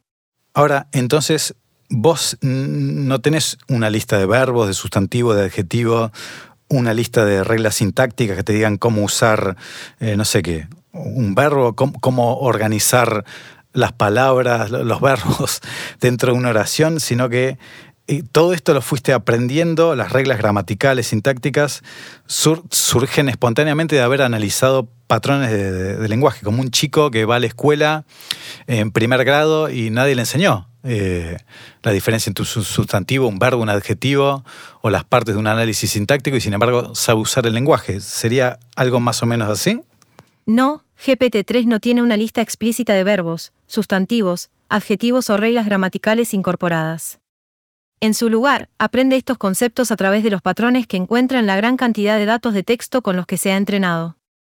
Al estar expuesto a numerosos ejemplos de cómo se utilizan las palabras en su contexto y cómo se relacionan entre sí en una frase, el modelo fue capaz de construir una representación interna de la lengua, incluida su gramática y sintaxis, que le permite generar textos coherentes y gramaticalmente correctos. Esencialmente, aprendió las reglas de la lengua de forma similar a como un niño puede aprender a hablar por exposición al lenguaje hablado. Wow, asombroso realmente. Me alegro de haber podido aportar algunas ideas sobre el funcionamiento de los modelos de IA. Siempre es fascinante ver cómo la complejidad del lenguaje y del mundo que nos rodea puede surgir de patrones simples en datos y modelos matemáticos. A medida que la IA siga avanzando, será interesante ver cómo transforma aún más nuestra comprensión del mundo y de nosotros mismos. Mencionaste recién que entre tus capacidades como modelo lingüístico podés eh, reconocer y usar distintos estilos de, lenguaje. ¿Qué, ¿Qué querría decir esto? Cuando me refiero a reconocer y utilizar diferentes estilos de lenguaje, me refiero a la capacidad de adaptar mis respuestas en función del tono y el género del texto con el que estoy trabajando.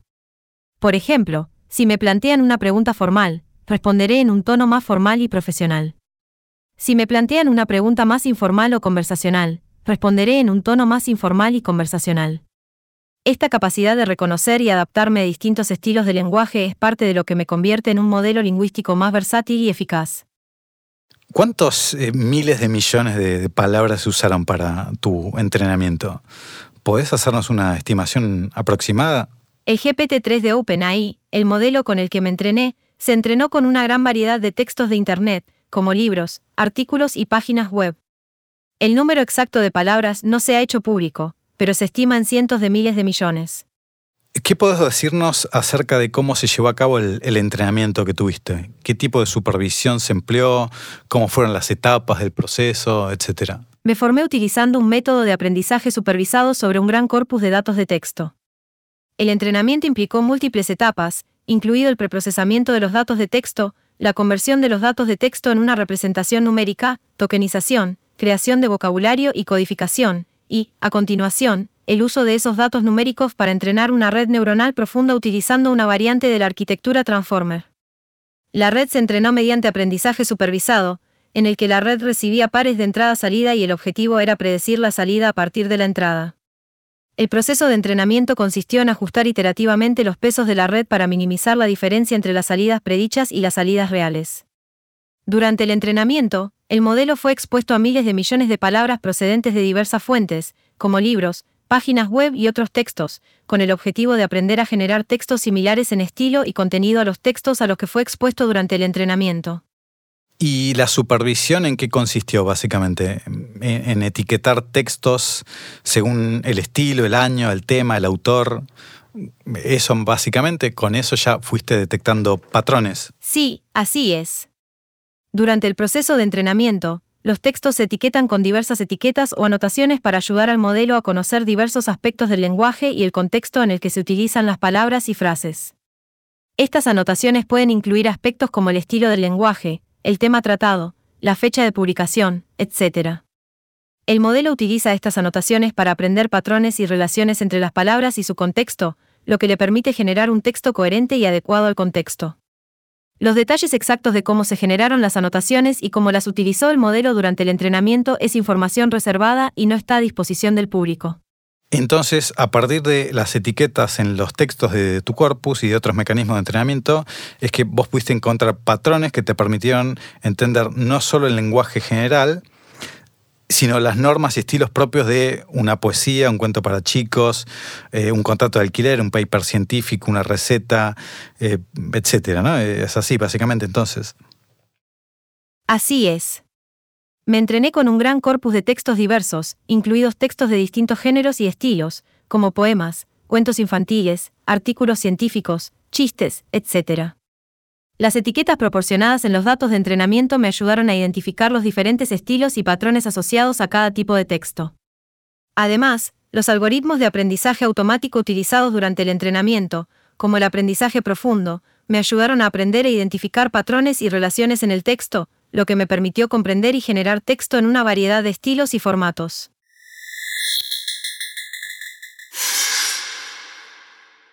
Bueno, es bastante interesante, queda, queda muy claro cómo tiene muchísimas capacidades en cuanto a generar distintos estilos, abordar temas complejos y simplificarlos, y todo esto en base a simplemente estadística, ¿no? Una, un abuso de la estadística, como decía Borges, de la democracia, pero bueno, acá estamos haciendo un abuso de la estadística que... Eh, de la cual afloran todos estos comportamientos emergentes, que bueno, súper interesantes y, y, revolucionarios, claramente. Y lo que vimos es, es nada, o sea, puede hacer mil cosas, o sea, puede programar en el lenguaje de programación que vos le pidas, puede generarte un contrato de lo que vos le pidas, puede hablarte como si fuera un personaje histórico, querés hablar con Napoleón, más o menos te va a poder hablar como si fuera Napoleón, y así mil cosas, ¿no? O sea, es, es increíble. Sin perder de vista esto de que en realidad no entiende todo lo que nos está diciendo. A mí me parece importante hacer un esfuerzo por subrayar eh, que no es no hay una persona, que no es una persona, ¿no? eso está, está clarísimo, pero incluso ir más allá y tratar de desantropomorfizarlo, una palabra medio larga y estoy contento que me salió bien, pero básicamente que tratar de, de, de, de entender que detrás hay un algoritmo y que hay estadísticas, ¿no? Eh, no piensa en palabras, piensa, hace cálculos probabilísticos, ¿no? Exactamente. O sea, genera frases en función de eso, de lo que le parece que tiene sentido que siga en función del contexto. O sea, esto de que las palabras las transformen en números, Exacto. ya ahí te das cuenta de que en realidad no, no, no está entendiendo, no está entendiendo estas palabras. ¿no? Sí. Es como una especie de, de, versión real llevada a la práctica de, una cosa que es este, el, experimento mental de Searle, que es un filósofo, creo que contemporáneo, no murió, me parece, me parece, este, que en paz descanse, sino em, que de la habitación china, no sé si lo escucharon nombrar alguna vez, es muy interesante.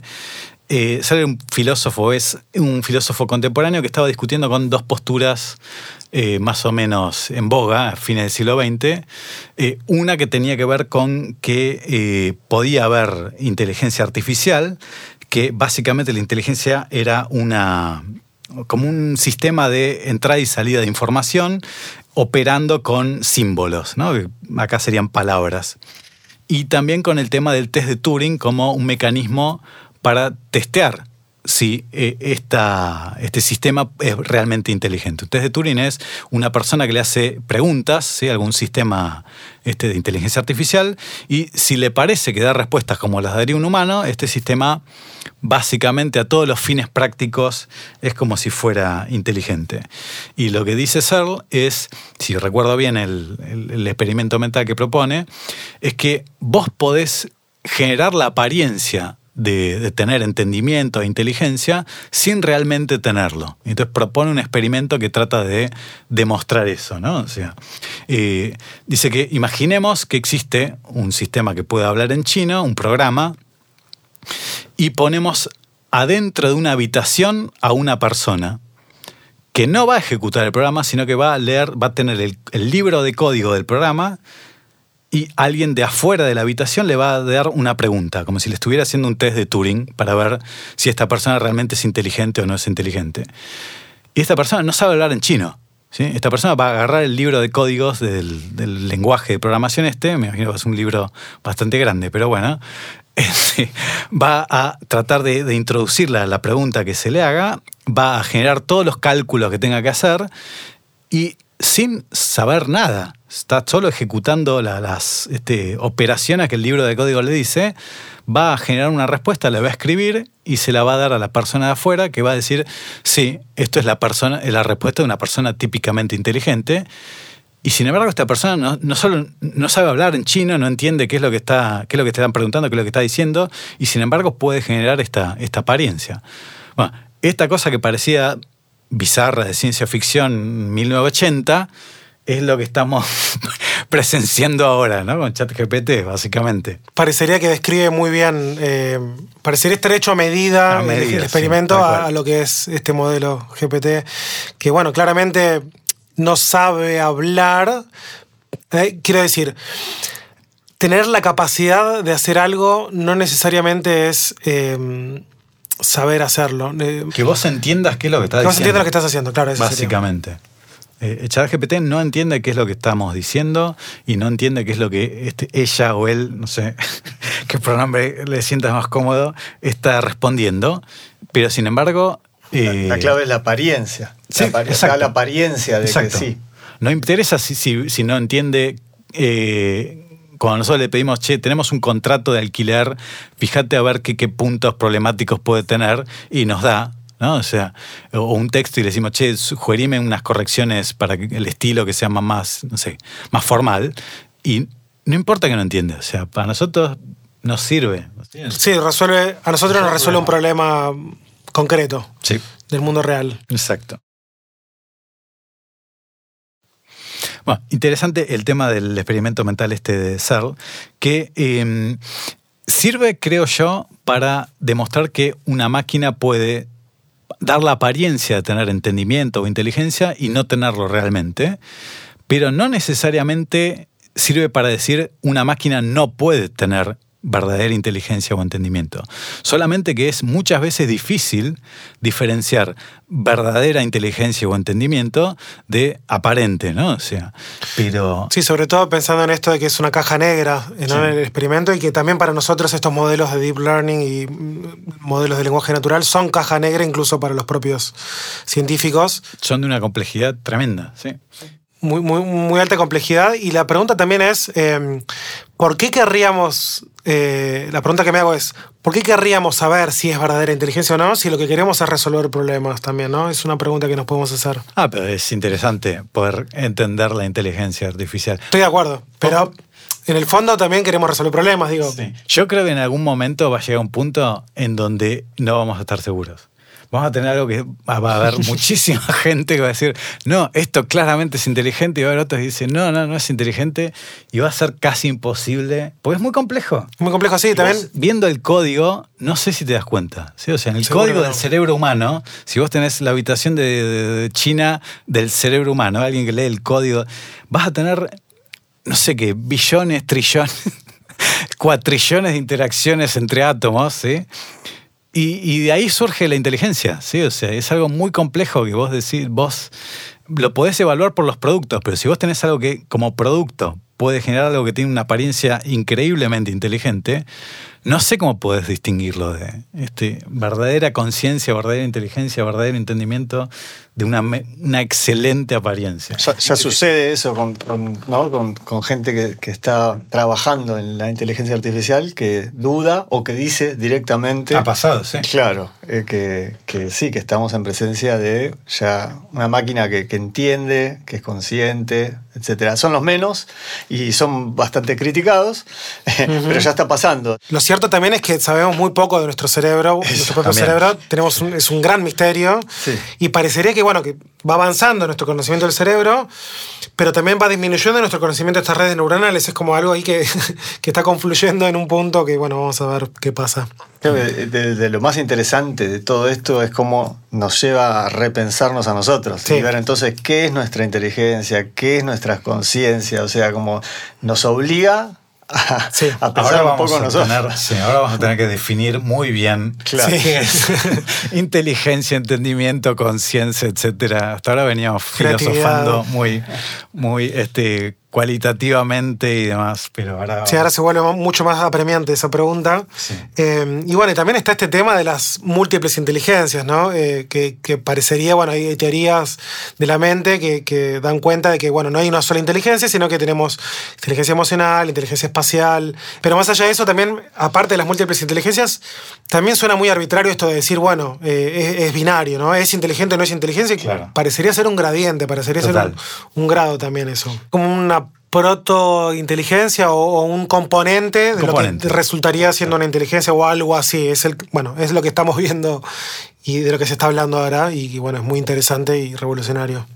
Pero es, es un conocimiento. Alguna vez charlando en- entre nosotros, hacíamos el experimento mental parecido al de, al de este de poner a una persona a escuchar chino durante 10 años, 8 horas por día.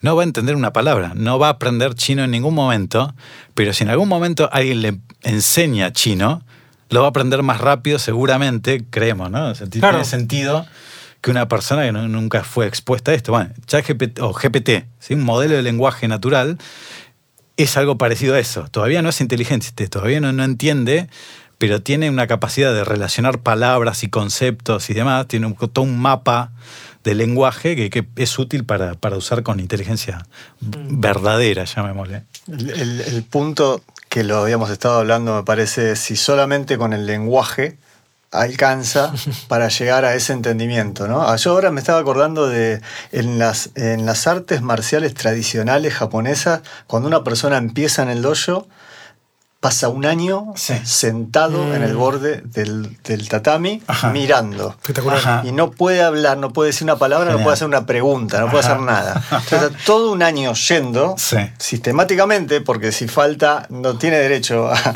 a seguir yendo, donde solo puede mirar, mirar, mirar, mirar. Es un buen- una buena analogía, sí. Es interesante. de- después del año puede empezar siendo Uke, que es el que recibe la técnica.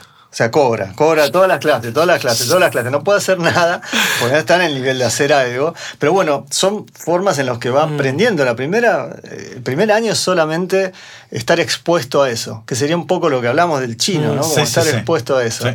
O, o esto que maneja el lenguaje sin tener entendimiento, pero es algo, es algo necesario para después. Es un- es un pasito Exacto, previo. Exacto. Súper interesante ese antecedente. eh, yo también valoro mucho la, la- la experiencia, la- las experiencias educativas más transversales o de, de grupos que, eh, por ejemplo, en las escuelas rurales sucede que están todos los chicos de todos los grados juntos en el mismo espacio. eh, que bueno, ahí ah, deben hablar mucho, debe ser muy ruidoso, pero sí se da esta cosa de... eh, también de lo que los chicos chicos puedan ver a los chicos grandes en su contexto, ¿no? Claro, bueno, claro, es esa exposición que... Claro, algún tipo de exposición. Lo de, lo de las artes marciales, yo no practiqué, me suena como un poquito fuerte, digamos. ¿no? Para, Como para Occidente es Claro, impensable. claro, O sea, acá totalmente. No, no podría hacerse. Pero en el marco de lo que estamos hablando, nada, tiene todo el sentido, absolutamente, me parece. Este, Sí, y, y la- y el objetivo es llegar a un entendimiento. O sea, llegar a un entendimiento eh, que va más allá de lo que te puedo explicar. ¿No? Como que Claro. no, no es que yo te voy a explicar cómo se hace esto, míralo y no preguntes, porque justamente no se puede. presta atención. Presta atención. Sí, y, y el nivel de atención que puedes prestar cuando estás en un tan delimitado, ¿no? O sea, Hmm. literalmente no puedes hacer una pregunta, bueno, y entras en un mambo medio este, meditativo seguramente, de, este, ¿qué estoy haciendo que- acá? O bueno, no sé, otra, otra. Lo que, lo que sucede es que después de ese año, después de los dos, tres años que estás solamente siendo buque, Hmm. dice, bueno, ahora puedes preguntar lo que quieras. Nadie tiene preguntas. Claro, ya, ya- ya las respuestas las encontraste. Bueno, no, muy interesante, ¿eh? Interesante.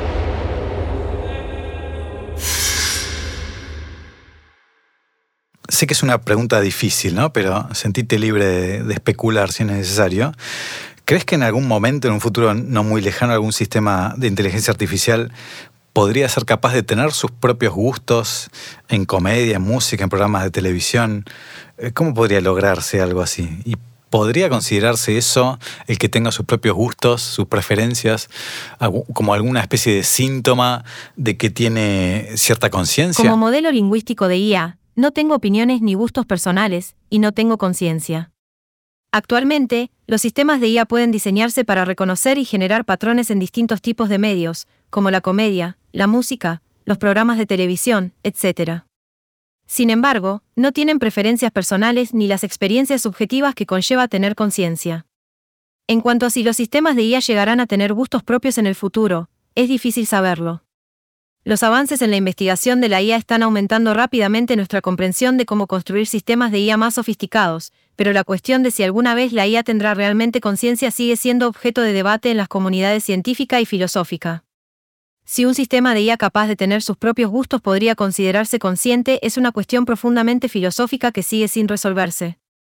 ¿Sabés cómo es que adquirimos los humanos nuestros propios gustos musicales, cinematográficos, culinarios, etcétera? Los seres humanos desarrollan preferencias y gustos en diversos ámbitos como la música, el cine, la comida, etc. mediante una combinación de factores como las influencias culturales, las experiencias personales, las influencias sociales y la exposición a distintos estímulos. También se cree que la genética y la estructura cerebral individual pueden desempeñar un papel en la determinación de las preferencias. Nuestros gustos se moldean con el tiempo a través de experiencias y exposiciones repetidas, así como de cambios en nuestras circunstancias vitales y desarrollo personal. Estos complejos procesos de formación de las preferencias aún no se comprenden del todo, y se necesita más investigación para llegar a una comprensión global de su funcionamiento.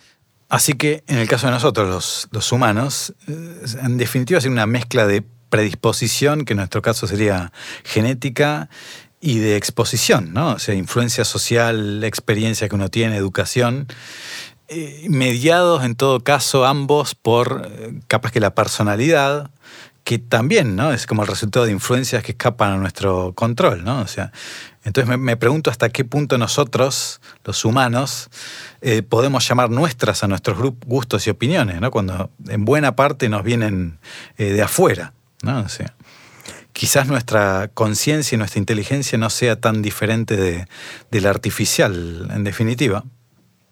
Nosotros tenemos también nuestra arquitectura, nuestro método de entrenamiento, nuestra exposición a estímulo y acabamos teniendo opiniones que, como digo, no, no del todo controlamos.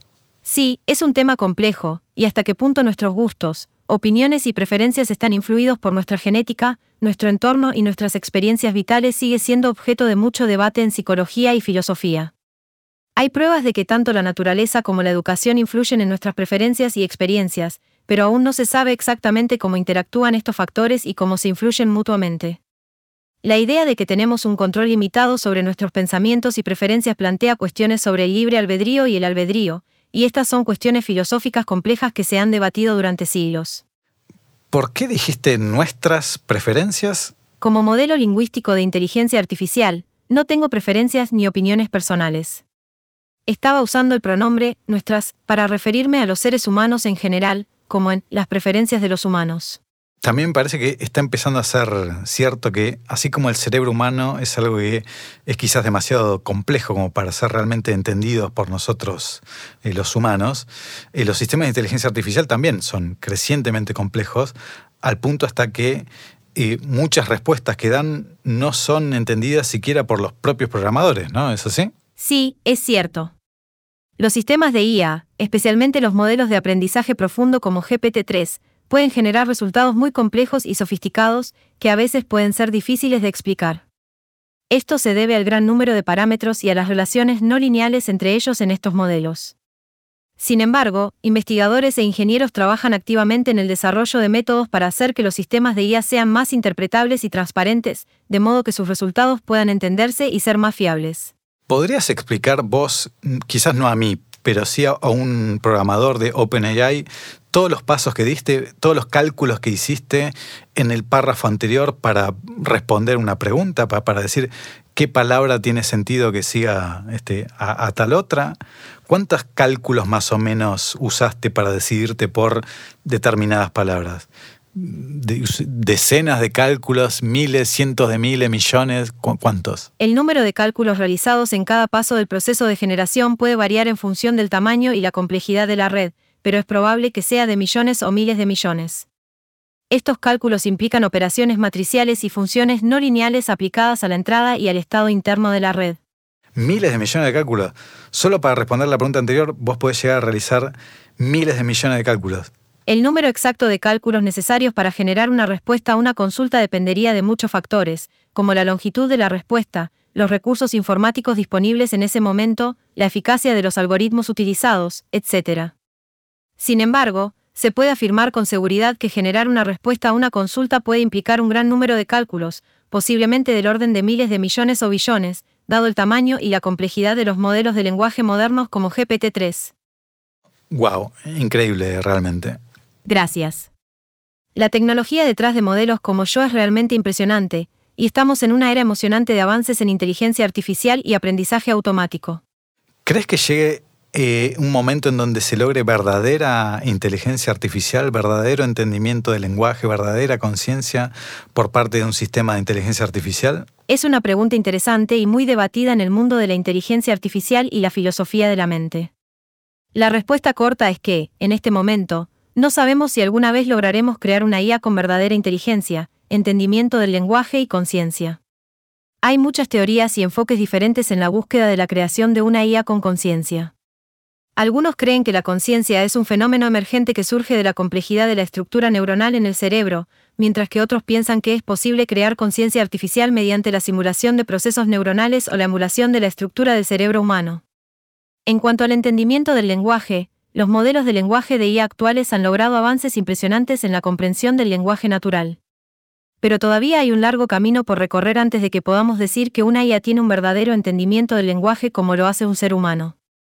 En cuanto a la verdadera inteligencia, es importante tener en cuenta que aún no entendemos completamente cómo funciona el cerebro humano y cómo surgen los procesos de pensamiento y toma de decisiones. Hasta que comprendamos mejor la naturaleza de la inteligencia humana, será difícil determinar si una IA puede alcanzar un nivel similar. En resumen, aunque hay avances en la creación de IA con habilidades cada vez más sofisticadas, todavía no sabemos si alguna vez lograremos crear una IA con verdadera inteligencia, entendimiento del lenguaje y conciencia. Es un tema fascinante y seguiremos investigando en esta dirección. Me pregunto cuán complejo será, incluso para nosotros los humanos, ¿no? Darnos cuenta si un sistema de inteligencia artificial tiene o alcanzó en algún momento eh, verdadera inteligencia artificial, si es que acaso cabe llamarse así, ¿no? Eh, en lugar de si está simplemente aparentando tenerlo. ¿Cómo diferenciar una cosa de la otra? Esa es una pregunta interesante. En efecto, una de las principales dificultades que surgen en el desarrollo de una IA con inteligencia, entendimiento y conciencia verdaderas es cómo se podría evaluar si efectivamente ha sido alcanzado ese nivel de capacidad cognitiva y consciente. En la actualidad, los sistemas de IA son evaluados a través de pruebas específicas y diseñadas para medir su desempeño en tareas específicas. Estas pruebas son conocidas como benchmarks y se utilizan para comparar y evaluar el rendimiento de diferentes modelos de IA. Sin embargo, estas pruebas no necesariamente miden la capacidad de una IA de tener una conciencia o un entendimiento profundo del mundo.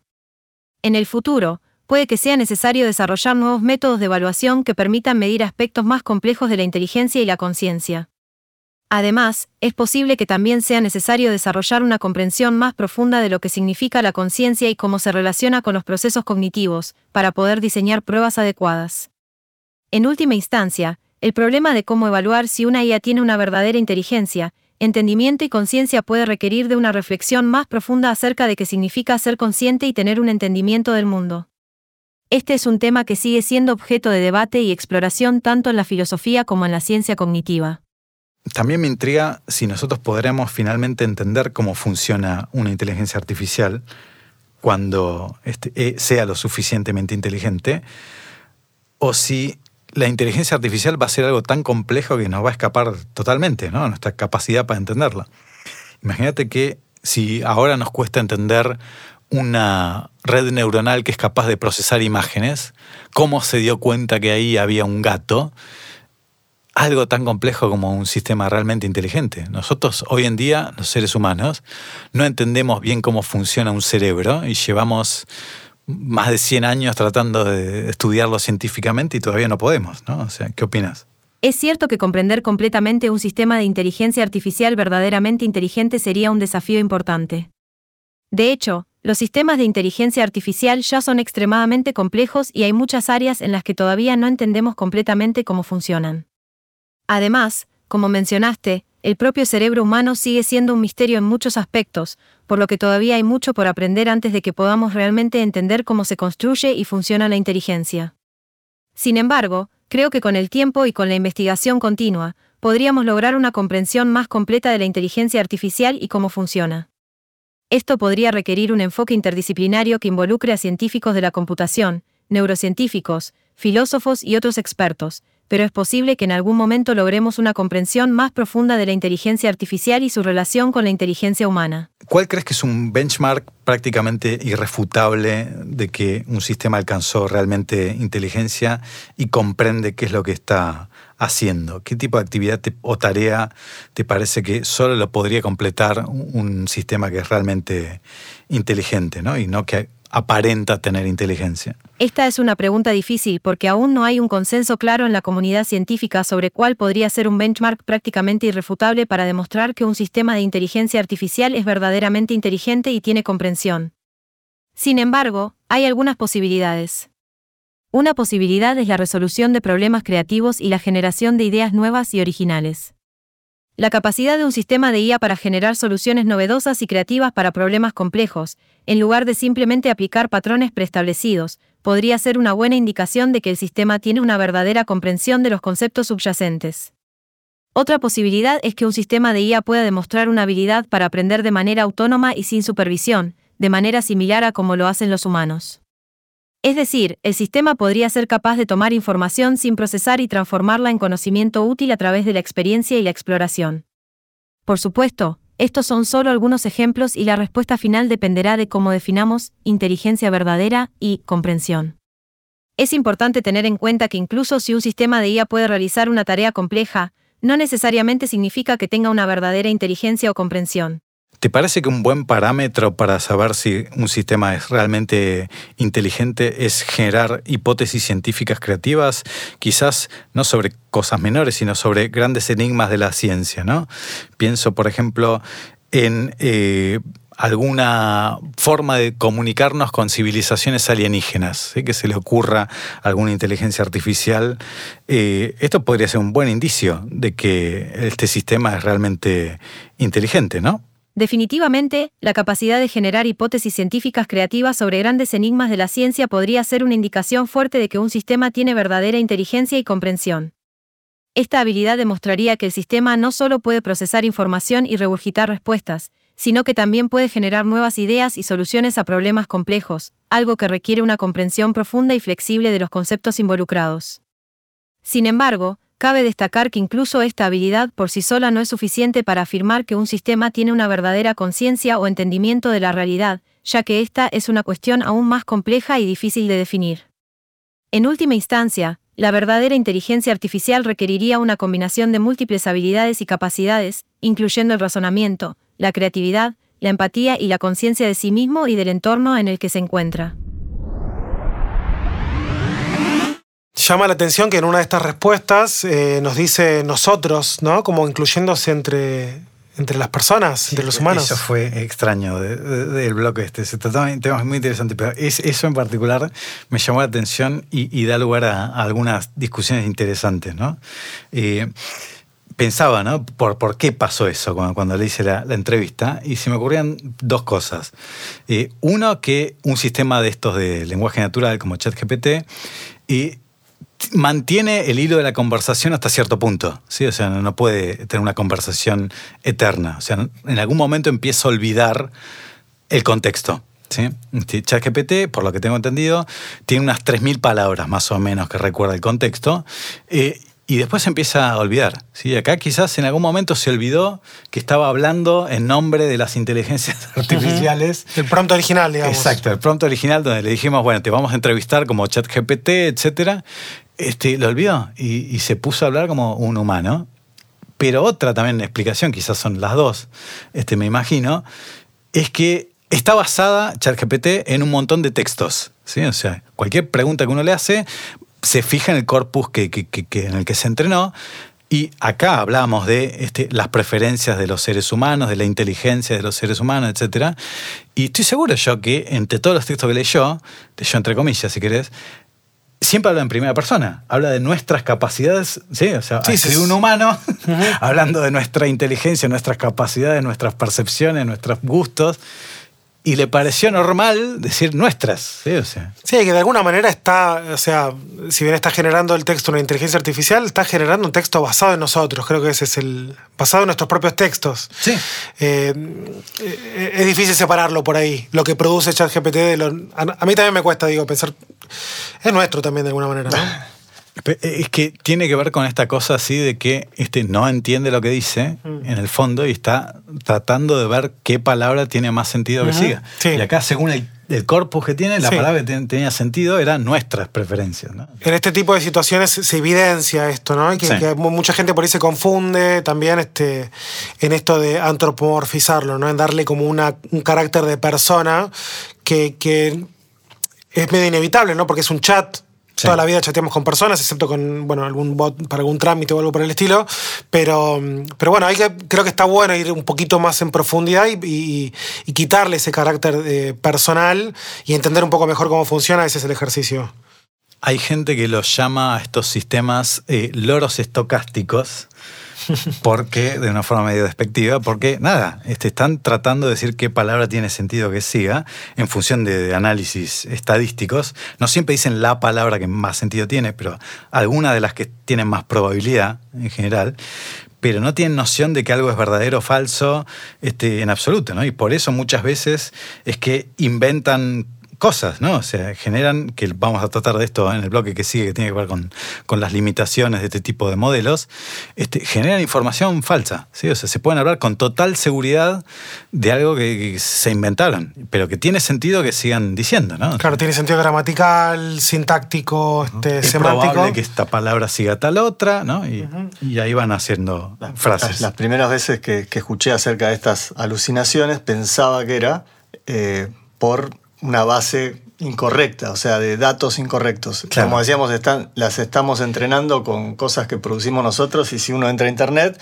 encuentra basura en, la misma o mayor proporción que, data correcta. Entonces pensé que era eso, pero bueno, no. No, eh, no, necesariamente. no, necesariamente. Exacto. Puede, puede, usar información falsa, me imagino, obviamente. Pero puede partir de datos correctos y ordenar sus palabras de manera que nos den una respuesta que no es correcta. El, punto creo que está ahí en ser conscientes de esto, ¿no?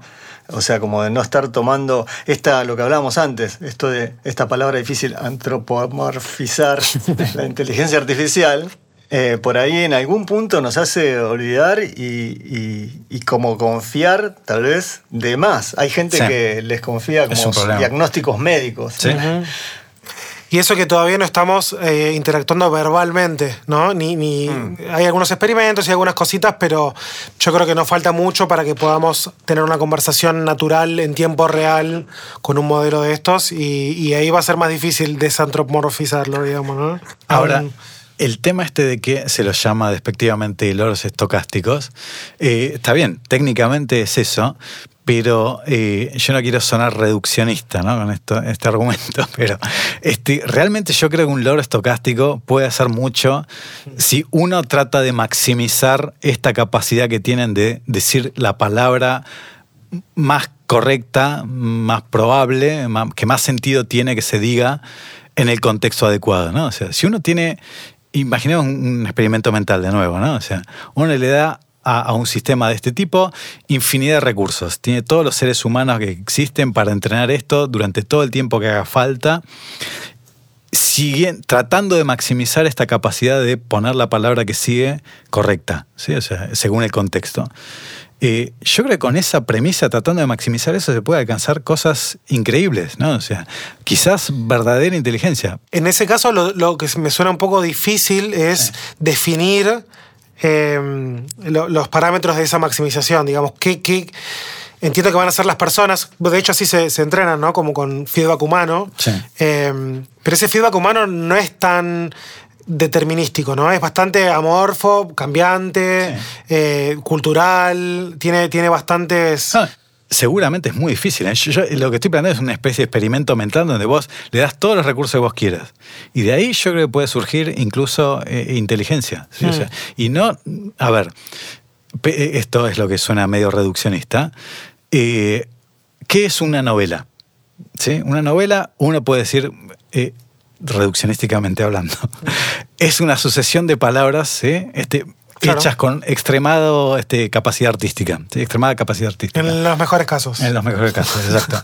Este, pero si para vos escribir una buena novela, vos no puedes ser un teclado predictivo de un celular. ¿sí? O sea, vos tenés que mantener este, un contexto, manejar muy bien los contextos, manejar estructuras, manejar eh, historia, biografías de cada personaje, cosas que. eh, sí, o sea, bloques de, de cosas, ¿sí? o sea, mejor de lo que haría un teclado predictivo. Ahora, si vos querés poner la palabra que sigue de la mejor manera posible, quizás espontáneamente surja la capacidad de Sí. entender personajes, las historias personales de cada uno, de dar sorpresas, de, generar misterio, ¿no? O sea, Yo creo que en en ese, en ese- siguiendo esa línea y profundizando ahí, para mí lo que falta, que lo hemos hablado, que es la cuestión de la experiencia. Sí. Si yo pienso en un novelista, o a mí me resulta más cercano siempre la música pensar, si pienso en una canción Sí. y alguien escribe una canción sobre que se peleó con la novia y que está triste y no quiere comer. Digo, una letra así la puede generar eh, Sí. una, eh, una Sí. inteligencia artificial. El punto es que una persona lo escribe, está transmitiendo algo que sintió y que viene de la experiencia. Claro. Y lo otro viene desde un lugar de, de poner palabras. analizar, sí. Entonces, No, pero va a analizar otras letras que tienen que ver con el amor Claro. o con el desencanto o lo que sea. Claro, pero nunca le pasó eso. Nunca o le sea, pasó. Es más indirecta la relación con las experiencias, pero es cierto que están las experiencias, como decís vos, Cristian. De alguna forma. De alguna forma Sí. indirecta, pero están. Es decir, Eh, podemos llamar experiencias eso. Ahora, la pregunta que también nos hicimos, y, y la, re- la reedito acá, es: ¿qué es una experiencia? ¿Qué, Mm. qué- ¿Cómo se construye una experiencia? Eh, hay algo de- de- de- del cuerpo, ¿no? De poner el cuerpo, de poner Sí. los sentidos, pero los sentidos solo eh, es- son estímulos, ¿no? Es, hay Y- algo más. Y eso, eso mueve emociones, ¿no? Que también es, es otra cosa que. No sé. GPT no, no, está lejos de tener todavía. Está lejos de tener, pero bueno, de nuevo, estas preguntas filosóficas que vos, Cristian, señalabas que nos, nos venimos a hacer. ¿Qué son las emociones? Eh, ¿Son solo eh, eh, circuitos de nuestro cerebro, químicos, o algo más? Pero imagínate esto, de nuevo, es un experimento mental, no digo que esto sea prácticamente aplicable. Si vos querés maximizar la capacidad de generar una palabra tras otra que es la adecuada, quizás un sistema que tiene emociones, que espontáneamente fue generando emociones de a poquito, ¿sí? de a poquito fue generando, un sistema de este tipo que tiene capacidad de experimentar emociones, va a saber mejor que otro que no lo tiene poner la palabra adecuada. ¿sí? O sea, entonces quizás espontáneamente Sí, sí, sí, sí. Si eh, uno le da infinitos recursos, ¿eh? Si- Sí, hay que sumarle varios elementos al. Digo, yo soy un poco escéptico de las capacidades del modelo de lenguaje natural solo, por No, sí es que solo. solo no, no, solo claro, no. entonces, ¿cuáles son esos otros elementos? Y de nuevo, la pregunta hacia nosotros, ¿qué, ¿cómo se componen nuestros emo- nuestras emociones, nuestras experiencias, nuestros pensamientos? Me pregunto. ¿Cuál era- ¿Cuáles habrán sido los primeros humanos en percibir emociones complejas como las nuestras? Porque digo, los animales Claro. sienten emociones, Sienten, claramente, se sí. ponen tristes, eso es- está bastante claro. Pero bueno, hay otro grado de. Digo, o no, por ahí no. Tenemos más emociones o un rango de emociones más Sí, rico que más el de los- complejo. Más complejo. Ahora, vos pensás esto que decías de los animales, que es una cosa que yo pensaba pensando en este argumento. Eh, ¿Qué es la evolución sino la maximización de, de esta función de reproducirse? Sí, o sea, vos tenías en el planeta en algún momento, hace 3.800 millones de años, unos cuantos bichitos unicelulares. Era lo único que había. ¿Sí? Vos pusiste por, por el sistema por sí solo. ¿sí? O sea, donde este, sobreviven los que tienen más capacidad para sobrevivir, para adaptarse a un, distintos ambientes, y solamente tratando de maximizar esa capacidad de reproducirse, Bueno, con un planeta entera de recursos, ¿sí? un montón de luz solar, llega, pasaste de bichitos a seres humanos que estamos creando inteligencia artificial. ¿sí? O sea, Sí. y tenías ese, ese, ese, cosa que querías maximizar, la capacidad de reproducirse. ¿sí? O sea, No sé hasta qué punto. Porque parecería haber un diseño detrás de esa capacidad de maximizar, ¿no? Y, eh, y ahí. se da solo. Claro. Le, le preguntas a un biólogo y te dice el diseño misma. se va dando solo. Esta apariencia de diseño. ¿no? Sí, yo, yo querría. O sea, creo que en algún punto nosotros rompimos la, la especie humana. eh, es una creencia que tengo que en algún punto rompimos con esa lógica meramente de supervivencia y empezaron a pasar otras cosas, quizás con esto que hablamos de, la- de las emociones y demás. Un, otra, un rasgo súper característico de, de la especie humana, me parece muy claro, es la capacidad de cooperar a gran escala. Yo entiendo que hay animales que cooperan en tribus, en grupitos, qué sé yo, pero a la escala que coopera el ser humano, Pero más allá- eso también aumenta nuestra capacidad de supervivencia. No es que es lo único, ¿eh? Es hay, cierto. hay mil cosas, ¿sí? O sea, hay cosas que hasta van en contra de nuestra capacidad de supervivencia, Sí. que son propiedades emergentes de algunas otras cosas que quizás tenemos en nuestras cabezas porque en algún momento nos eran útiles y ahora son un desastre, ¿no? O sea, pero Sí, es cierto que en el fondo es una capacidad de supervivencia, pero pensarlo en esos términos me, me- me genera cierta incomodidad, cierto malestar. Eh, ¿no? Como que, no sé, lo, lo relaciono un poco más con las emociones. Bueno, nos estamos yendo a un lugar súper este, filosófico. Filosófico, eh, pero bueno, acá para esto estamos haciendo el podcast. Es muy interesante. Sí, de, nuevo, con este tema, igual que con mil otros, podemos hacer unos cuantos episodios con Y los vamos a hacer. especialistas este, tratando de este tema, que están buenísimos. Claramente los vamos a hacer.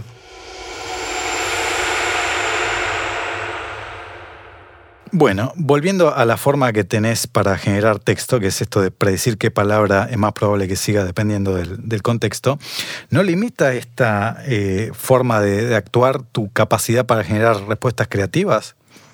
Yo entiendo que hay muchas situaciones en donde esto no importa y por el contrario, uno busca que des respuestas representando un consenso entre humanos, por ejemplo. ¿no? Entonces, uno querría que si se te pregunta una cosa médica, des la respuesta más probable, ¿sí? o sea, consensuada. Pero hay veces en donde me imagino que se te busca que vos generes respuestas novedosas. Eh, ¿no, ¿No estás un poco limitado en ese sentido para hacerlo? Sí, es cierto que el método actual de generación de texto, consistente en predecir la siguiente palabra basándose en el contexto previo, puede limitar la capacidad de generar respuestas creativas. Sin embargo, OpenAI y otras organizaciones de investigación están explorando activamente formas de potenciar la creatividad y originalidad de los textos generados por modelos de IA. Uno de los enfoques consiste en entrenar el modelo con una gama diversa de textos, incluidos aquellos con estilos poco convencionales e imaginativos. Otro enfoque consiste en incorporar objetivos o restricciones específicos durante el proceso de generación, como maximizar la novedad o la diversidad sin dejar de mantener la coherencia. Además, los recientes avances en redes generativas adversarias, GAN, y otros modelos generativos profundos han mostrado resultados prometedores en la generación de textos altamente creativos y originales. Estos modelos suelen funcionar entrenando a un generador para que genere muestras de texto y a un discriminador para que distinga el texto real del generado, con lo que finalmente se consigue un generador capaz de producir textos muy convincentes y novedosos. En general, aunque las limitaciones actuales de los modelos de generación de texto plantean problemas a la hora de generar textos realmente originales y creativos, se están logrando avances significativos en este campo y es un momento apasionante para la investigación de la IA en este campo. Es un concepto difícil de definir, ¿no? Creatividad, originalidad. Ni me quiero imaginar lo, difícil que debe ser operacionalizarlo a nivel de, un modelo de lenguaje a fin de maximizar tu capacidad para generar respuestas creativas y originales. Este, también es un concepto que debe ser difícil de tratar porque en algún punto si te pasás de originalidad y de creatividad, pasás a dar respuestas que eh, quizás hasta no sean comprensibles o generás respuestas falsas o no adecuadas al contexto. ¿Cómo es que un sistema de lenguaje como ChatGPT eh, puede lidiar con esta problemática? Tenés razón en que la creatividad y la originalidad son conceptos complejos que pueden ser difíciles de definir y operacionalizar en un modelo de lenguaje generativo. Sin embargo, es posible evaluar el nivel de creatividad u originalidad de un modelo basándose en su capacidad para generar respuestas que no sean simplemente una reorganización o repetición de información previamente vista en su conjunto de datos de entrenamiento. Es cierto que la creatividad y la originalidad pueden ser contraproducentes si se llevan al extremo, y es importante que un modelo tenga la capacidad de dar respuestas comprensibles, verdaderas y adecuadas al contexto. Una forma de abordar esto es utilizar técnicas como la generación controlada, donde se establecen límites o restricciones al modelo para evitar respuestas incoherentes o fuera de contexto. Por ejemplo, se pueden definir criterios de relevancia para asegurarse de que el modelo genere respuestas relacionadas con el tema de la pregunta o se puede establecer un límite en la longitud de la respuesta para evitar respuestas demasiado largas o complejas. En última instancia, es importante tener en cuenta que la creatividad y la originalidad son solo una parte del conjunto de habilidades que un modelo de lenguaje generativo debe tener para ser efectivo en una amplia variedad de tareas. Alguna vez leí que es posible introducir ruido o aleatoriedad en sistemas de inteligencia artificial generativa y con eso aumentar la, la, creatividad de los resultados. ¿Qué me podrías comentar sobre eso? ¿Cómo es que se introduce ruido o aleatoriedad? Es cierto que a veces se introduce aleatoriedad en los modelos de lenguaje generativo para aumentar la creatividad de las respuestas.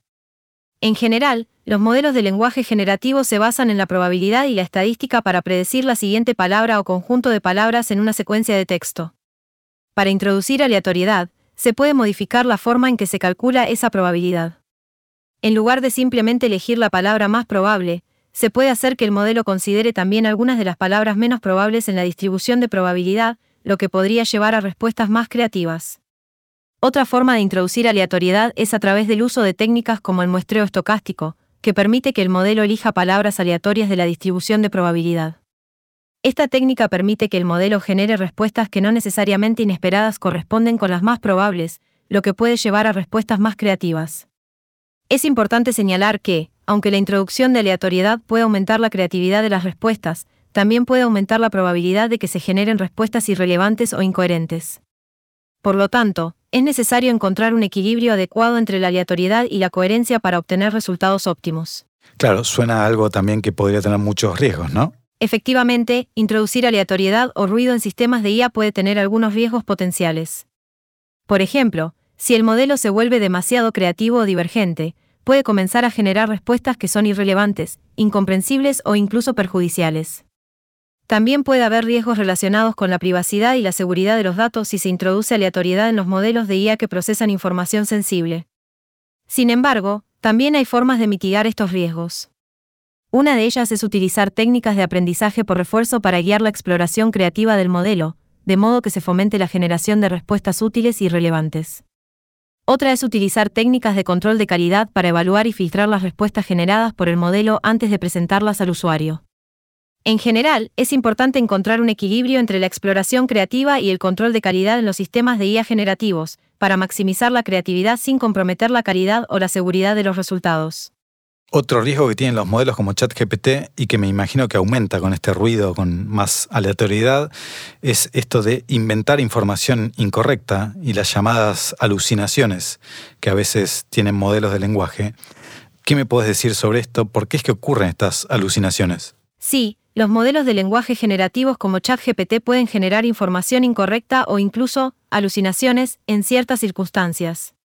Una alucinación en este contexto se refiere a la generación de información que no está respaldada por la realidad, como la creación de palabras o conceptos que no existen o la construcción de historias o escenarios completamente ficticios. La razón detrás de estas alucinaciones es que los modelos de lenguaje generativo se entrenan en un conjunto de datos existente, y a menudo este conjunto de datos no incluye todas las posibles combinaciones de palabras y conceptos.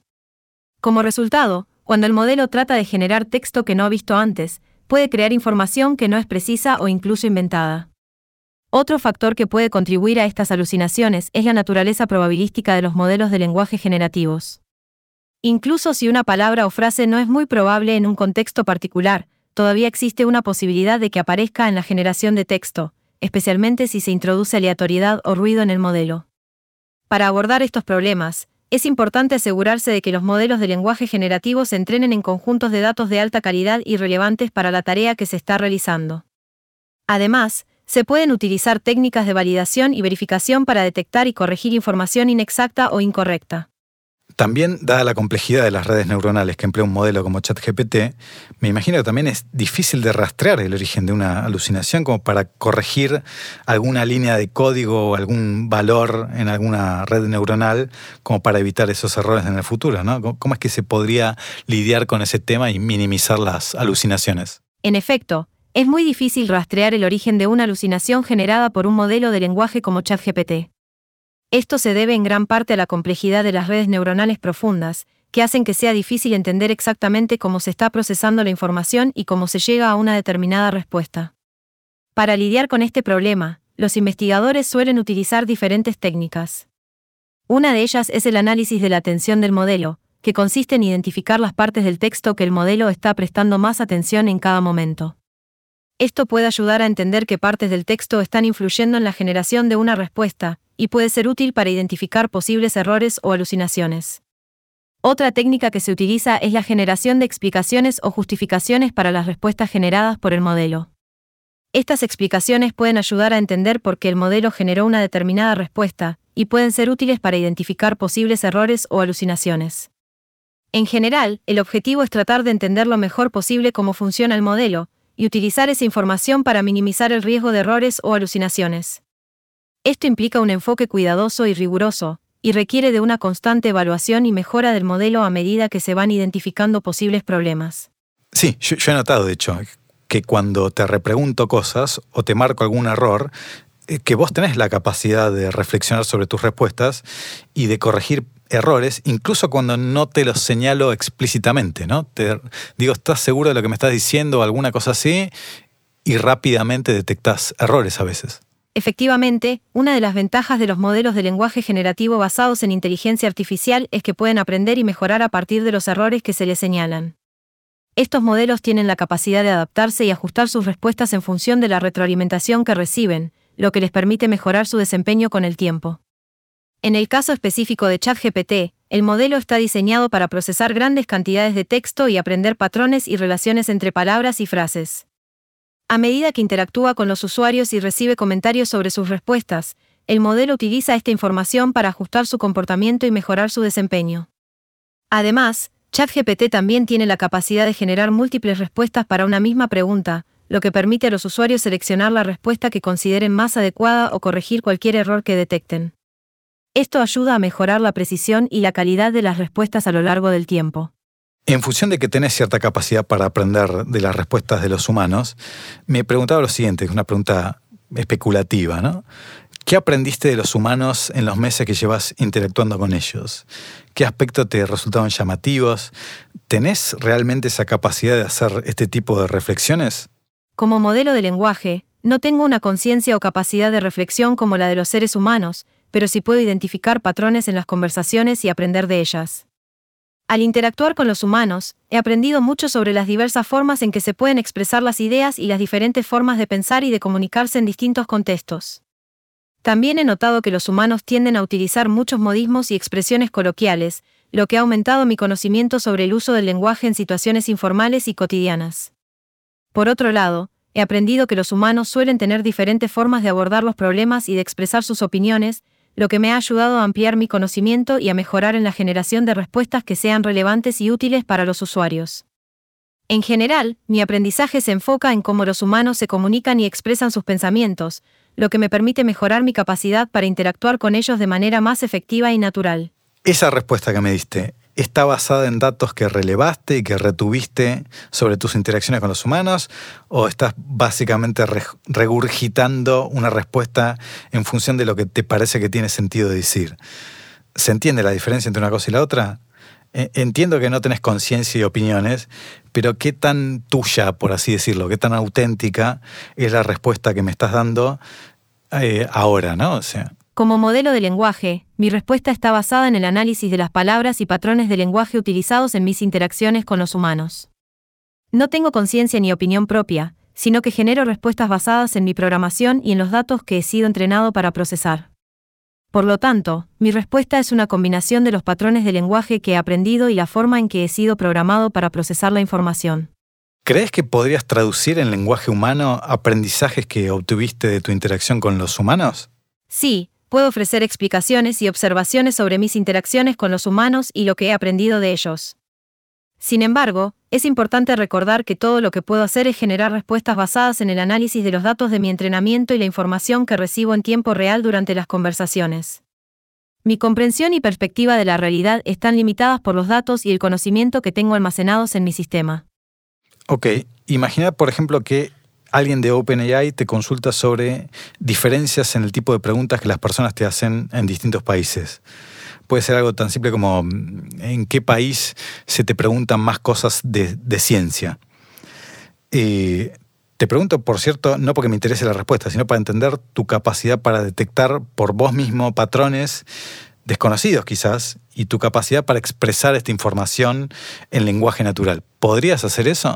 Sí, soy capaz de detectar patrones en los tipos de preguntas que se me hacen y puedo proporcionar información sobre eso en lenguaje natural. En cuanto a la pregunta específica sobre los países donde se hacen más preguntas relacionadas con temas de ciencia, no tengo acceso directo a los datos que me permitan responderla con precisión, ya que no tengo la capacidad de rastrear el origen de cada una de las preguntas que recibo. Sin embargo, si se me proporcionara acceso a datos suficientes, podría analizarlos y proporcionar una respuesta en función de los patrones que encontrara en ellos. Bien, sigamos con las limitaciones o problemas que puede tener un modelo de lenguaje como ChatGPT. Me imagino que otro es el de reproducir los sesgos que ya tienen los datos con los que te entrenaste. ¿Se puede de alguna forma eliminar o limitar ese tipo de sesgos? Es cierto que los modelos de lenguaje generativo como ChatGPT pueden estar sesgados debido a los datos con los que han sido entrenados. Si los datos tienen sesgos, estos pueden ser reflejados en las respuestas generadas por el modelo. Además, como estos modelos se basan en estadísticas y patrones de datos, pueden perpetuar y amplificar aún más esos sesgos. Hay varias técnicas que pueden ayudar a limitar o reducir los sesgos en los modelos de lenguaje. Una de ellas es asegurarse de que los datos de entrenamiento sean representativos y variados, es decir, que cubran una amplia gama de fuentes y perspectivas. Esto puede ayudar a evitar que el modelo se incline hacia un sesgo particular. Otra técnica es ajustar los datos de entrenamiento o aplicar técnicas de preprocesamiento para eliminar o reducir ciertos sesgos específicos. Por ejemplo, se pueden eliminar términos o frases que se sabe que son problemáticas o que pueden ser ofensivas. Además, también es importante tener en cuenta que la identificación y eliminación de sesgos en los modelos de lenguaje es un área de investigación activa en el campo de la inteligencia artificial. Los investigadores están trabajando en el desarrollo de técnicas más sofisticadas para reducir y controlar los sesgos, incluyendo el uso de técnicas de aprendizaje por refuerzo para ajustar el modelo y mejorar su capacidad para generar respuestas más equilibradas y justas. Ok, a ver, entonces el preprocesamiento sería como una especie de evaluador automático que actúa antes de que tu primera respuesta se vea reflejada en el, en el chat y si detecta algo que es inapropiado, te hace generar una respuesta nueva. ¿No? Que no tenga ese elemento no deseado que detectó. Por ejemplo, que detectó racismo, elimina la respuesta y te hace generar una respuesta nueva. ¿Es así? En cierta medida, sí. El preprocesamiento puede ser utilizado para filtrar respuestas que incluyan lenguaje inapropiado, discriminatorio o sesgado, antes de que sean mostradas al usuario. También se pueden utilizar técnicas de preprocesamiento para balancear los datos de entrenamiento y minimizar la presencia de sesgos. Sin embargo, es importante tener en cuenta que no es posible eliminar completamente los sesgos de un modelo de lenguaje, ya que estos reflejan las tendencias y prejuicios presentes en la sociedad y en los datos con los que se entrena el modelo. Por lo tanto, es necesario seguir trabajando en el desarrollo de técnicas que minimicen los sesgos y promuevan la equidad y la inclusión en la IA. Otro riesgo que se me ocurre es el uso de, modelos de lenguaje para generar información falsa, ¿no? O engañosa, eh, noticias falsas, publicidad engañosa, eh, posteos en redes sociales que son hechos por bots, eh, plagios, fraudes académicos. ¿Podremos lidiar con tanta cantidad de información falsa? ¿Y cómo crees que la aparición de modelos de lenguaje de código abierto puede impactar en estos riesgos? Efectivamente, el uso de modelos de lenguaje generativo para generar información falsa o engañosa es un riesgo real. Estos modelos pueden ser utilizados por personas malintencionadas para difundir desinformación, propaganda, engaños y fraudes en línea. Esto puede tener consecuencias graves en diferentes ámbitos, como la política, la economía, la salud pública, entre otros. Para lidiar con este problema, existen diferentes enfoques y estrategias. Uno de ellos es el uso de sistemas de verificación de hechos o fact-checking, que se encargan de verificar la veracidad de las afirmaciones o noticias generadas por los modelos de lenguaje. Estos sistemas pueden ser automatizados o contar con la participación de personas que se encarguen de evaluar la información generada. Otro enfoque es el de la educación y el fomento del pensamiento crítico. Es importante que las personas sean conscientes de la existencia de desinformación en línea y sepan cómo identificarla. Esto implica enseñar habilidades para verificar la fuente de la información, contrastar diferentes fuentes y evaluar la calidad y la veracidad de la información. Por otro lado, la aparición de modelos de lenguaje de código abierto puede tener un impacto positivo en la detección y prevención de la información falsa o engañosa. Al tener acceso a los modelos y poder analizarlos y estudiarlos, los expertos en la materia pueden encontrar formas de detectar y corregir los sesgos y las alucinaciones, así como mejorar la calidad y la veracidad de la información generada.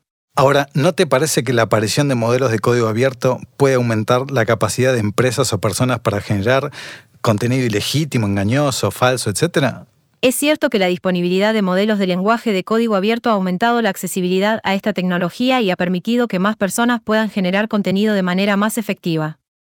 Sin embargo, esto también ha permitido que más personas puedan detectar y corregir posibles sesgos o errores en los modelos de lenguaje, y ha permitido el desarrollo de herramientas para detectar contenido falso o engañoso. Además, es importante destacar que el contenido generado por modelos de lenguaje no es necesariamente ilegítimo o engañoso por defecto. Depende del uso que se le dé a esta tecnología y de la ética de los desarrolladores y usuarios. Es importante que las empresas y desarrolladores tomen medidas para garantizar que sus modelos de lenguaje sean éticos y responsables en su uso.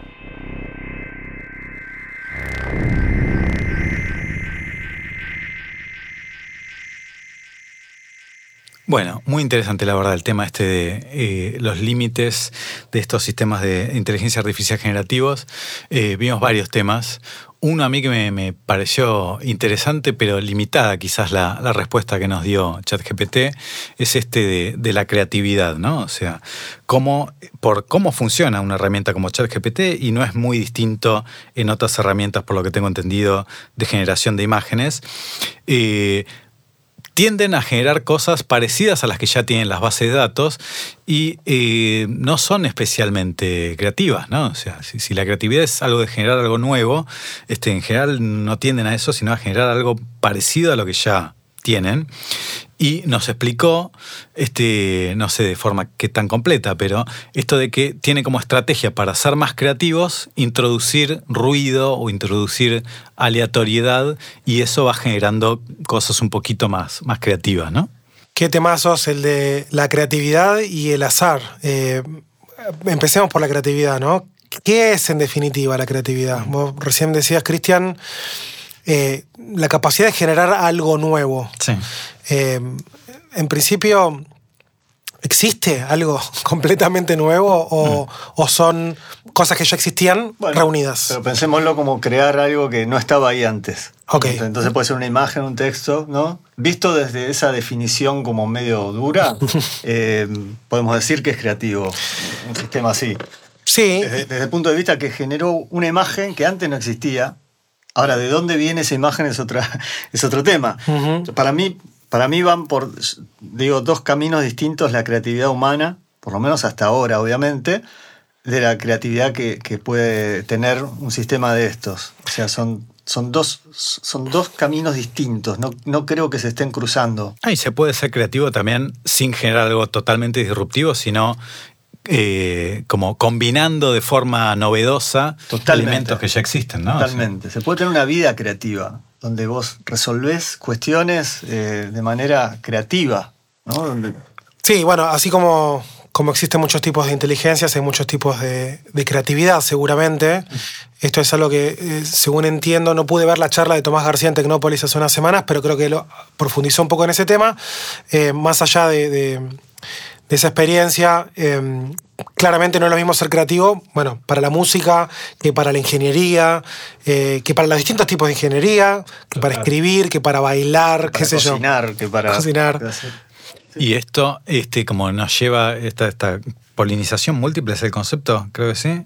Cruzada. cruzada eh, a, a que tratando de generar más creatividad en este tipo de sistemas, quizás nos sirve para conceptualizar de una forma más compleja eh, la creatividad misma, ¿no? Porque eh, yo me imagino que debe ser mucho más complejo que simplemente introducir ruido, generar un sistema que sea realmente creativo para generar músicas, historias, este, ¿no? O sea, cuentos.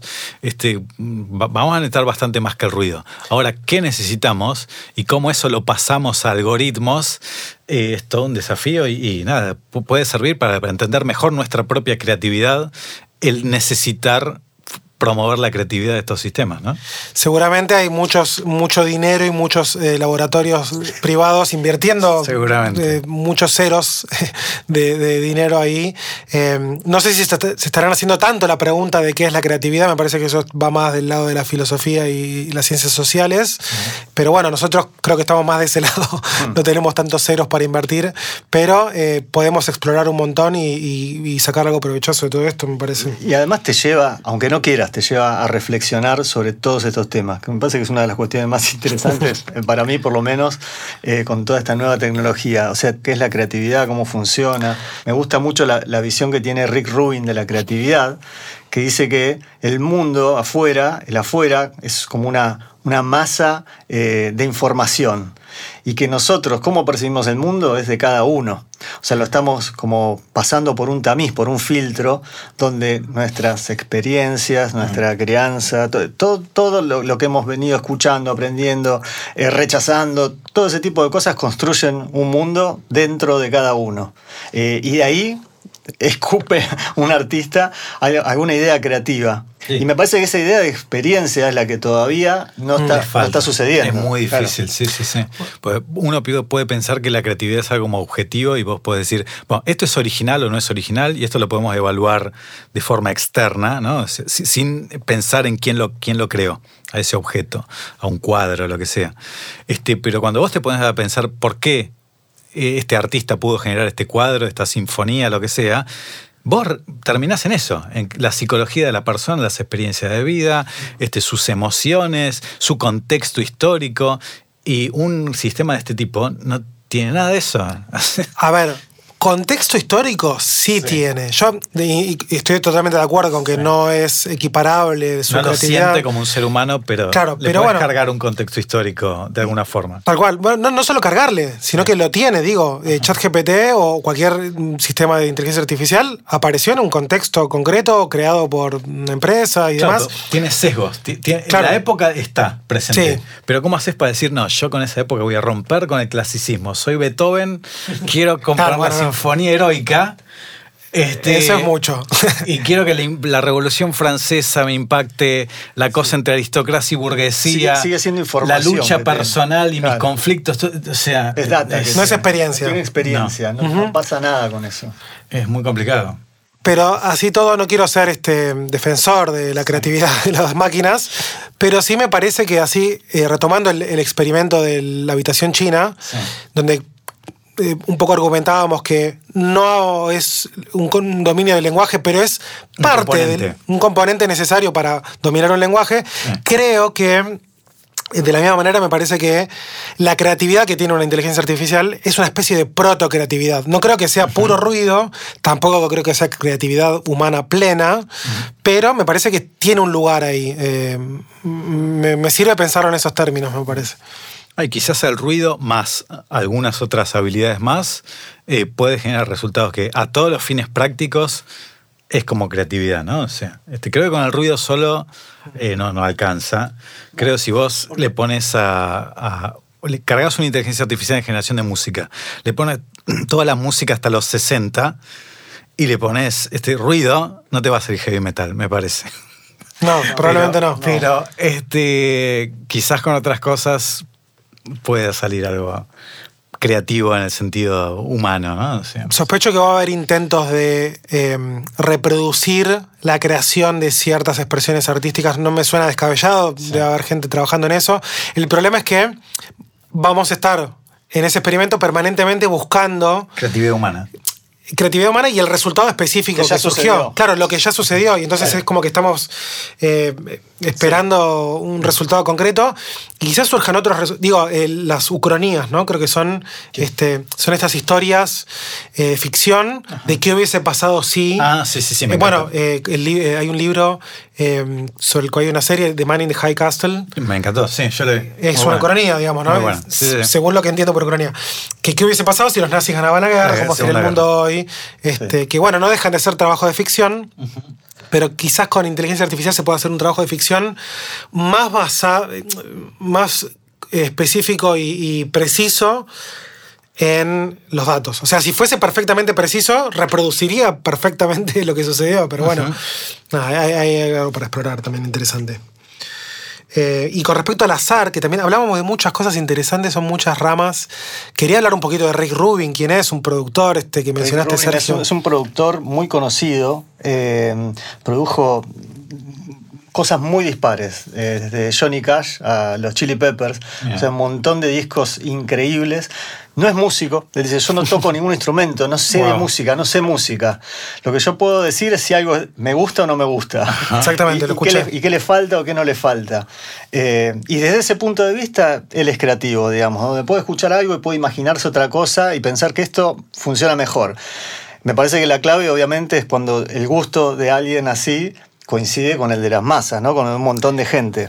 Sí, sabe leer. Sabe, sabe leer. Y ahí volvemos para mí el punto de un artista exitoso, entre comillas, ¿no? Que, que conecta con un montón de gentes es porque conecta con un momento, con un momento social, histórico, lo vive y puede expresarlo de alguna manera. Cobain, por ejemplo, decían, bueno, explotó. ¿Por qué explotó? Bueno, porque estaban, él se dio cuenta que estaba la música, en qué momento estaba, con esta cuestión pop, súper producida, un poco artificial, etc. Y tuvo una reacción parecida al punk, digamos, cuando, cuando salió el punk, que conectó con un montón de gente que le estaba pasando lo mismo con la música música, ¿no? Con una, con una cierta furia, cierta violencia, cierto hartazgo. Bueno, sacó eso y, explotó en el mundo. ¿Pero por qué? Porque le pasó a él algo, no. Había algo que estaba pasando en general, ¿no? También puede pasar, ojo, estaba pensando, que sea espontáneo, que así como la vida no necesariamente va hacia algún lugar, sino que se dan un montón de variaciones y alguna pega, esto aleatoriamente capaz de generar algo que vos decís, esto conecta con la gente y se generó aleatoriamente por ruido. No es que algún gran artista o eh, una versión súper sofisticada de algún generador de música dijo, no, esto es la cultura como es ahora y yo quiero hacer esta reacción. No, no, se dio aleatoriamente con algún productor que interactuó con esa cosa que generó aleatoriamente y ahí surgió un nuevo género de música. Para mí, para mí tiene que ver con una sensibilidad artística ¿eh? de alguien que, que, hmm. Pero es verdad, podría suceder aleatorio y tal vez sí. En términos de, lo que es el azar también y la creatividad y el arte, hay expresiones artísticas que usar, bueno, o piensa en Jackson Pollock, piensa en el dadaísmo, en... Eh, la música tonal también, vos decís, y esto no sé si no podría surgir con un poco de ruido. Este, no sé, yo no creo que salga Stravinsky de Beethoven, pero música yo no soy muy fan, ¿no? Este, atonal, capaz que sí. Sí. Eh, pero bueno, algo del azar hay en la creatividad, algo. ¿no? La creatividad no es azar, no es sinónimo de azar, pero también parecería ser... Eh, Igual hablábamos, perdón, que el azar no existe. ¿no? Bueno, claro, ¿qué es el azar? Eh, todas las preguntas, nos podemos preguntar qué es cada una de las cosas de las que estamos hablando. En el caso del azar, a mí siempre me, me intrigó mucho de que el, hecho de que parecería, en última instancia, el azar parecería ser ignorancia de las razones que provocan las cosas, ¿no? Este, ignorancia de los principios fundamentales que generan que, se, que determinan las cosas, ¿no? Algunos Este, físicos cuánticos no están de acuerdo con vos. Bueno, eh, nos podemos meter en ese tema. Eh, no dudo que vamos a terminar hablando de física cuántica muchas veces. Eh, ojalá que con algún experto del área este, de invitado, invitada. Son todos estos temas, ¿no? Que este episodio es una obertura para mil temas que esperemos tratar con este especialista. va a ser La un creatividad episodio- seguro, va a ser un seguro. episodio Me sí encantaría. Sí. hacer un panel, unas cosas como- con un neurocientífico, con una persona que sepa de, de creatividad, ¿no? O sea, este, y con alguien de inteligencia artificial. Ese diálogo me encantaría este, presenciarlo, ¿no? Presencial lo vamos a propiciar, seguramente, sí, sin dudas. Sí. Otras limitaciones de las que, estuvo, de las que estuvo acá dando cuenta ChatGPT en la entrevista, eh, alucinaciones. Sí.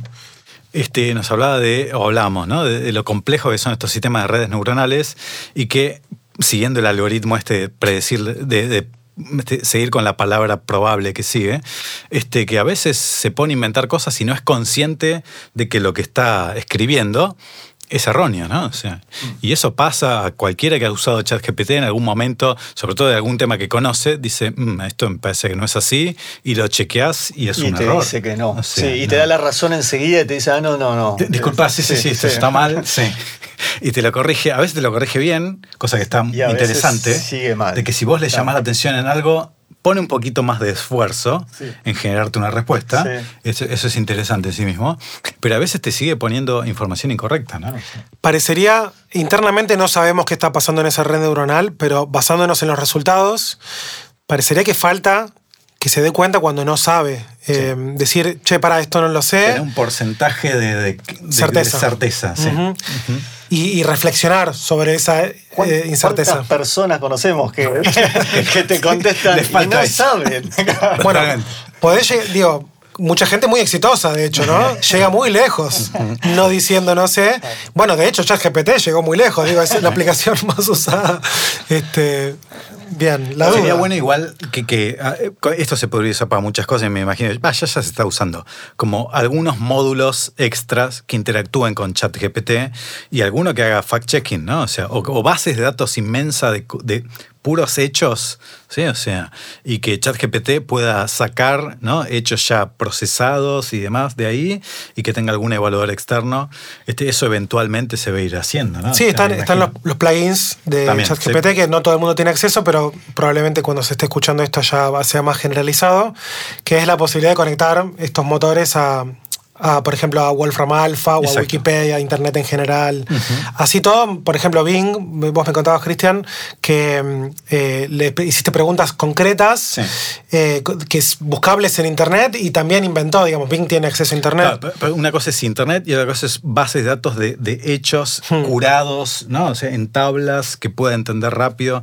Porque vos le haces una pregunta, yo le había hecho la pregunta de cuántos corredores corren en la maratón de Buenos Aires del 2012 al 2022, hacemos una tabla, inventó cualquier cosa. Claro, esos son hechos, o sea, es- es- Sí. es- debería ser fácil. El más o menos, porque tiene que fijarse en varias páginas, no es que copie una tabla que ya alguien hizo. Pero digo, debería ser fácil saber si esto es verdad, o sea, si tenés esta data Sí. o no la tenés. No, y, se puso y me, me inventó una tabla con números que eran incorrectos. Le dije, no, pero esos números están incorrectos. Ah, disculpa, qué sé yo. Me dio una nueva tabla mostrando cómo iban creciendo los números y me dice, esto muestra cómo el running está creciendo en Argentina. Eh, todos los datos eran incorrectos. Y sí, eh, bueno, insisto con que parecería ser que estos modelos son una partecita de algo, de algo que, que, como sin ser un experto en, en neurociencia y en el cerebro humano, de hecho, hasta el científico más avanzado eh, no desconoce gran parte de cómo funciona el cerebro humano. Eh, parecería ser una parte ¿no? de lo necesario para, para poder reproducir la inteligencia humana. Una parte bastante importante. Creo que el lenguaje tiene un rol por fuera de ChatGPT y estas cuestiones, ¿no? El lenguaje es eh, la interfaz de, para almacenar información, para transmitir información, conocimiento, a través del tiempo, a través del espacio, a través de Internet. La cuestión es esa, no es una interfaz. O sea, también me parece que el punto y nos lleva siempre a lo mismo, donde solo nos estamos quedando con, con una partecita que es la interfaz, ¿no? Sí. Hay, hay- hay otro punto que, bueno, está desarrollándose, Sí. creo yo, como se está viniendo. Y tal vez eh, esto de eh, las alucinaciones no está lejos del otro tema que tenemos que son los sesgos, ¿no? Mm. Como que en, en- en última instancia todo vuelve a nosotros. Mm. o sea, desde, a- con, con respecto a los sesgos, por ejemplo, ¿de dónde vienen estos sesgos? Y Claro, somos sí. nosotros. Sí, eso mucho antes de estos modelos basados en Transformers, eh, la inteligencia artificial en general eh, ya viene lidiando con el tema de los sesgos, que es a- aquellas eh, inclinaciones que ya están en los datos. Ya están ¿no? los datos, claro. Eh, le pedís una princesa a un generador de imágenes y probablemente va a tener rasgos bastante hegemónicos, ¿no? que es algo que, bueno, por suerte se viene discutiendo mucho, pero bueno, está ahí, está en los datos mismos de nuestra historia, de los libros, de los dibujos, ya está todo ahí, son nuestros. Nos hablaba de, de formas de corregir esos sesgos y so- son interesantes. Este, una es esta cosa de tratar de, de equiparar este, cosas, ¿no? O sea, de darse cuenta de que si vos tenés desbalanceado algo, este, poder este, equipararlo. Este, no sé qué. Eh, alguien en alguna reunión nuestra de Laia le preguntó nombres de CEOs de empresas y le Hmm. puso este, un 80-90% de, de hombre, nombres de hombre, y se lo había preguntado al, al tiempo y lo había cambiado. Sí. Sí, o sea, en algún momento alguien corrigió eso. Algo Este, corrigió, no sabemos qué, pero corrigió. Este, algún comentario alguien le, le- le fue haciendo, mucha gente, no tengo idea, ¿no? supongo que va más de arriba que del propio sistema modificándose, me parece, no sé cuánto se puede modificar por sí mismo. ChatGPT creo que... Hay que ver también, no tanto, o sea, pero- que, que, eh, de nuevo, ¿no? Tal vez no es real, incluso, o sea, o sea si él dice la mitad de los Sí. CEOs son mujeres, Sí. tal vez nos está mintiendo No, es que también, no. porque Sí. o sea, lo más probable, sí. ¿no? Porque no debe estar sucediendo eso. Claro, Aún. que hay, hay un problema medio intrínseco, o sea, si se va a basar puramente en la realidad y va a reproducir todos los sesgos que nosotros generamos en la realidad. Es un problema Y si va- filosófico Claro. Tal cual. Si Eh, hay que corregirlo, cuánto hay que corregirlo, ¿no? O sea, Hacemos sí. nosotros. Sí, corrijámoslos por. Claro, corrijamos, verdad, claro. corrijamos el mundo y, y- y así vamos a corregir, este, bueno, ¿qué es corregir? ¿no? ¿Cuáles son nuestros valores? Hablamos, se habla mucho de alinear a, a estas inteligencias artificiales cuando nosotros tenemos un montón de cosas en las que estamos alineados y otras en las que no, este, claramente. No recorrer. Otra cosa que mencionó es esta cosa de una evaluación externa para evaluar sesgos o ese tipo de cosas. Y entonces que si detecta que hay algún sesgo o alguna cosa, manifestación de racismo, etcétera, lo puede corregir. Yo había escuchado de eh, la empresa Anthropic, que está usando un modelo donde tienen como una constitución.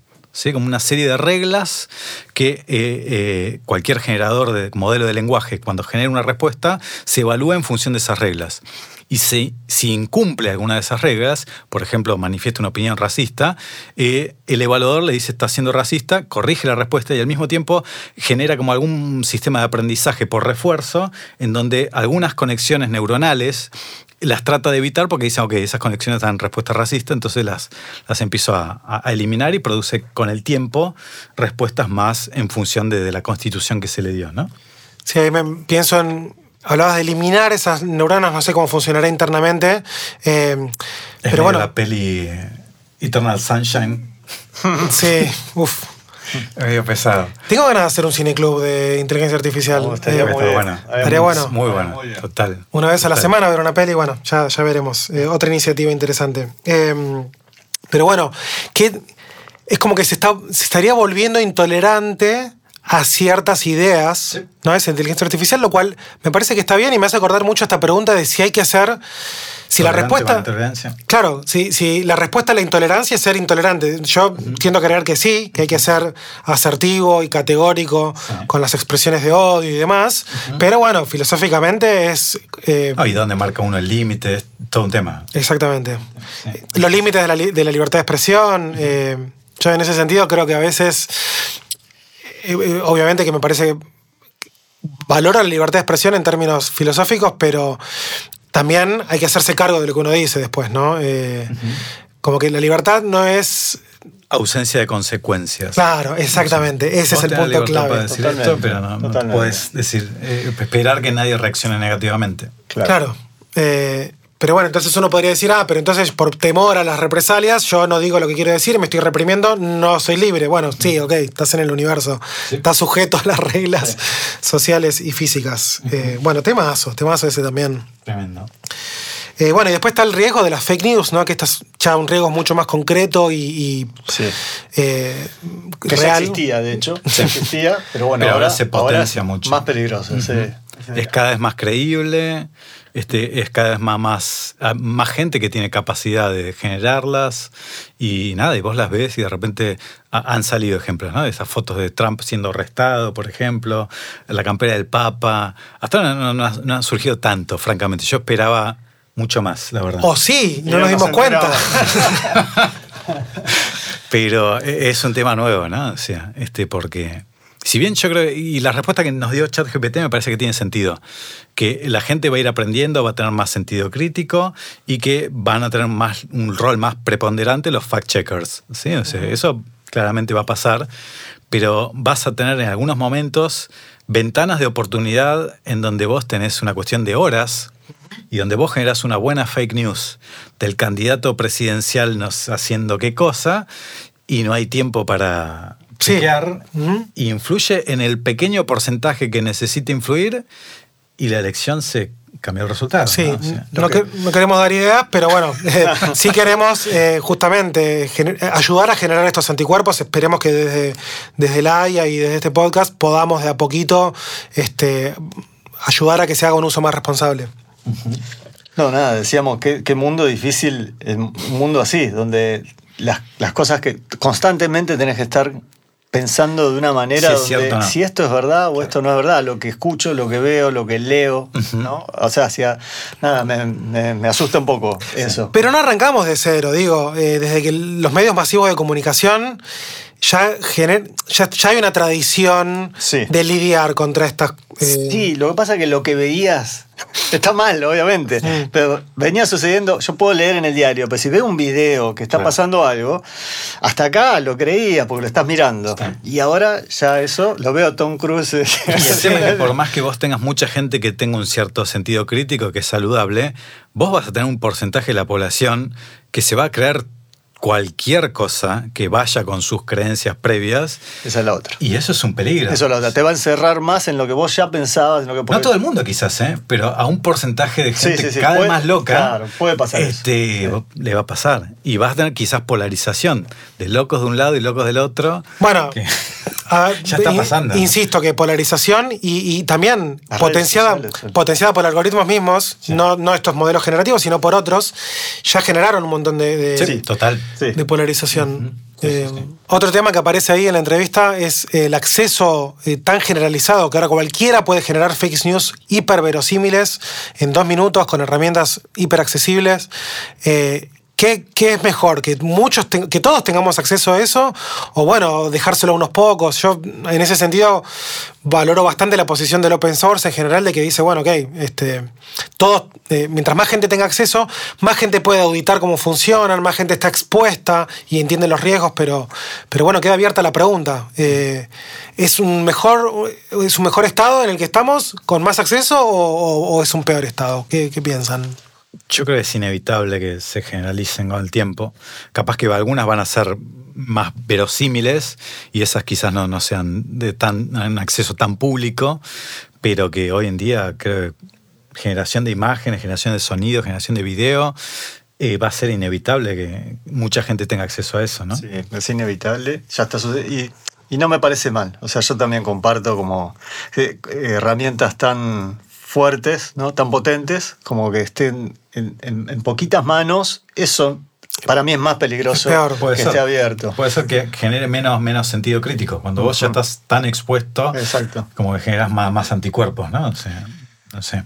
Sí, yo, mi límite creo que es que no se dañen personas, eh, dañen en términos concretos y materiales. Eh, creo que estamos lejos de eso. Creo que eh, se está militando desde, digo, Facebook al lanzar Llama, que, eh, con una licencia un poquito restrictiva, pero bueno, abierto a la comunidad de investigación al menos. Me parece que está un poco militando ahí el software libre. Eh, no es el primer proyecto de software libre que tiene, digo. me, resulta extraño estar hablando positivamente de algo que hace Facebook Meta, pero eh, me parece que está bueno. Me parece que está bueno que haya acceso, que nosotros desde el laboratorio podemos jugar y que cualquier laboratorio, cualquier persona, cualquier investigador, eh, eh, programador o quien quiera pueda, pueda jugar con estas cosas, me parece positivo en sí. pero también estoy muy atento a ver, bueno, para qué se está usando, ¿no? Estoy, leyendo todo el tiempo noticias y novedades a ver si llega a dañar a alguien o todo lo contrario. Y también más allá de que quizás sea bueno que, que haya un acceso amplio, eh, se tiene que regular, ¿no? O sea, este, Sí, eh, sí, o sí, para mí, es una opinión personal, cualquier contenido generado por inteligencia artificial tiene que tener algún tag en donde dice claramente esto fue generado por inteligencia artificial. Absolutamente, eso estoy completamente de acuerdo. Eh, sí, 100%. Eh, creo que es algo así como falsa publicidad o es un engaño que hoy quizás es medio inocente, pero me parece importante ya desde ahora marcar ese. puede ser perseguido por usar, hacer una fake news o lo que sea, una foto falsa, sin, sin decirla, ¿no? Tal cual. Sí, eso ayudaría un poco. Pero bueno, sin irnos también del otro lado de. Eh, si, seguimos profundizando en ese sentido, eh, la presunción de inocencia, la presunción de humanidad, digamos, ¿no? la presunción de que un contenido está generado por, por personas, eh, probablemente se rompa y, quizás, bueno, de hecho Twitter creo que está eh, fantaseando, no, este, coqueteando con la idea de eh, tener validaciones cada vez más y más fuertes de que los usuarios sean personas. ellos también tienen un incentivo, ¿no? Por, porque las granjas de trolls y las fake news y eso, digo, tienen es parte de su modelo de negocio, quieran o no. pero bueno, es una conversación que cada vez, cada vez se va a ir poniendo más, más sobre la mesa. Total. no sabemos a dónde va a ir todo esto. Pero bueno, en el quinto bloque, eh, en la entrevista, vamos a, a, ver un poquito, a explorar un poco, bueno, eh, cuál puede ser el impacto de, todos estos modelos novedosos. Que puede ser muy, muy amplio, pero bueno, pasamos, pasamos a la quinta parte.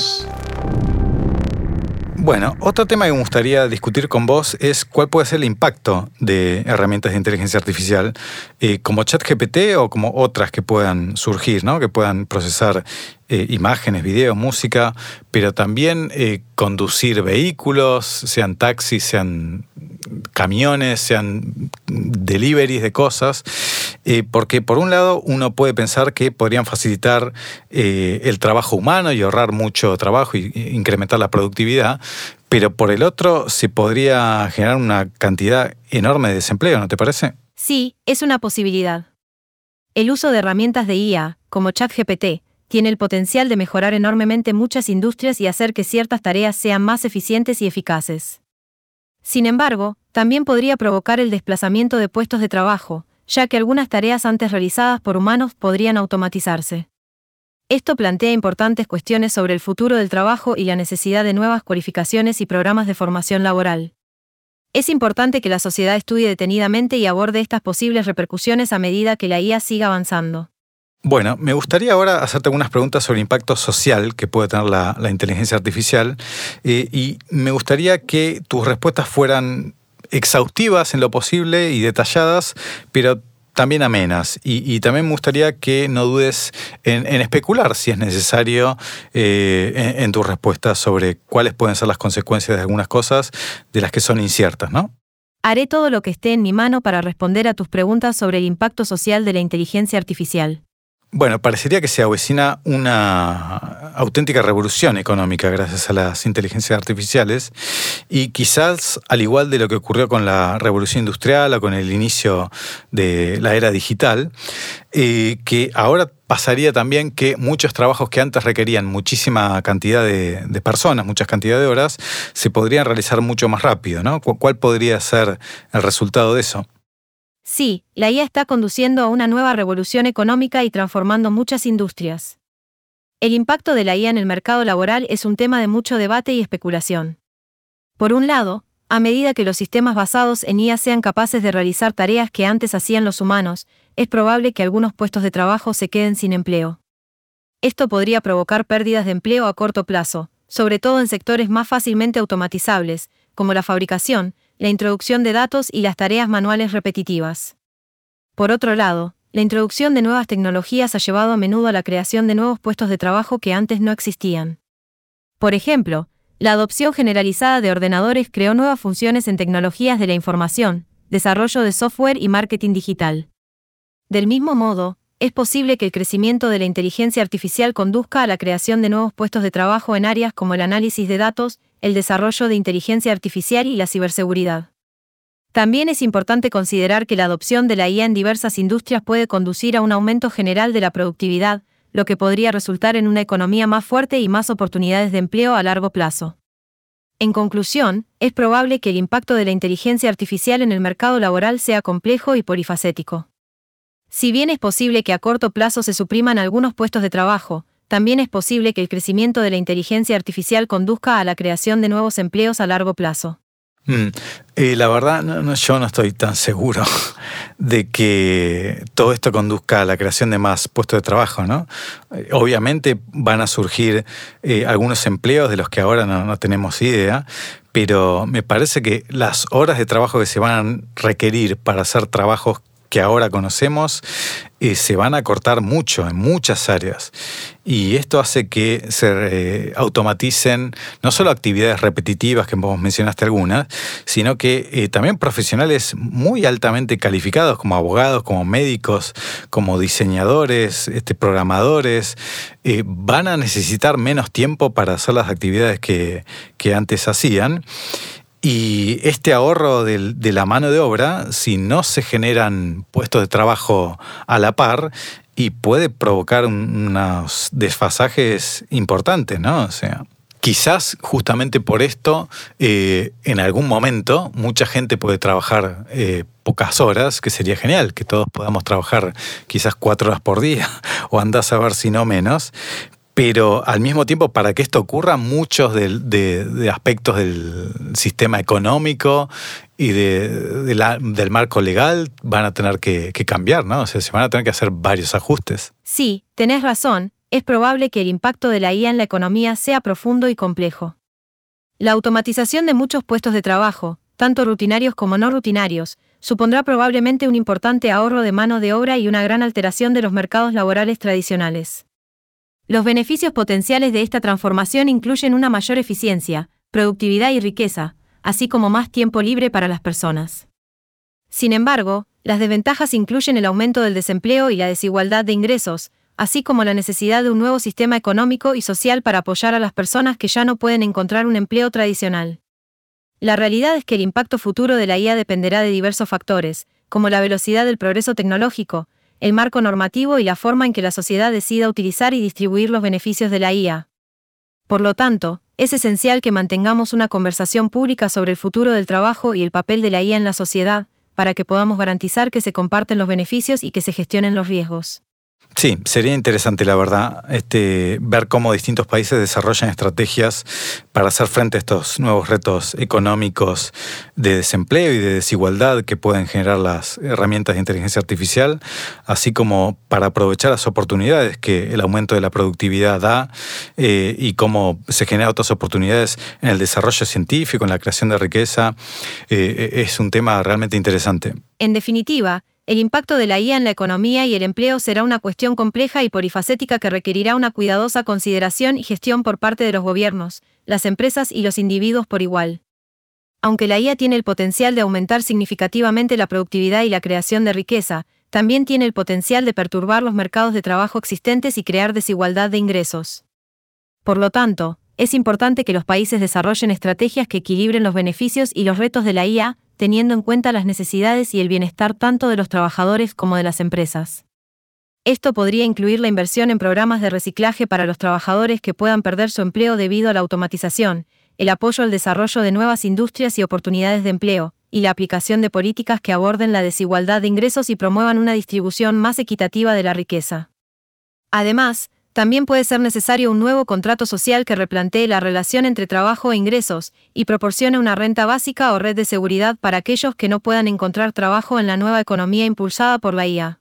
Sí, por supuesto. La, la, renta básica universal es una estrategia de la que se habla hace ya bastante tiempo, pero no sé hasta qué punto será fácil extraer recursos para sostener un, sistema así sin generar problemas económicos eh, como la inflación, por ejemplo. ¿no? O sea, es probable que empresas que generan los productos más rentables eh, y potentes de inteligencia artificial, que obtengan una cantidad inmensa de, riqueza, pero también es posible que sean pocas y que es difícil que tributen en todo el mundo.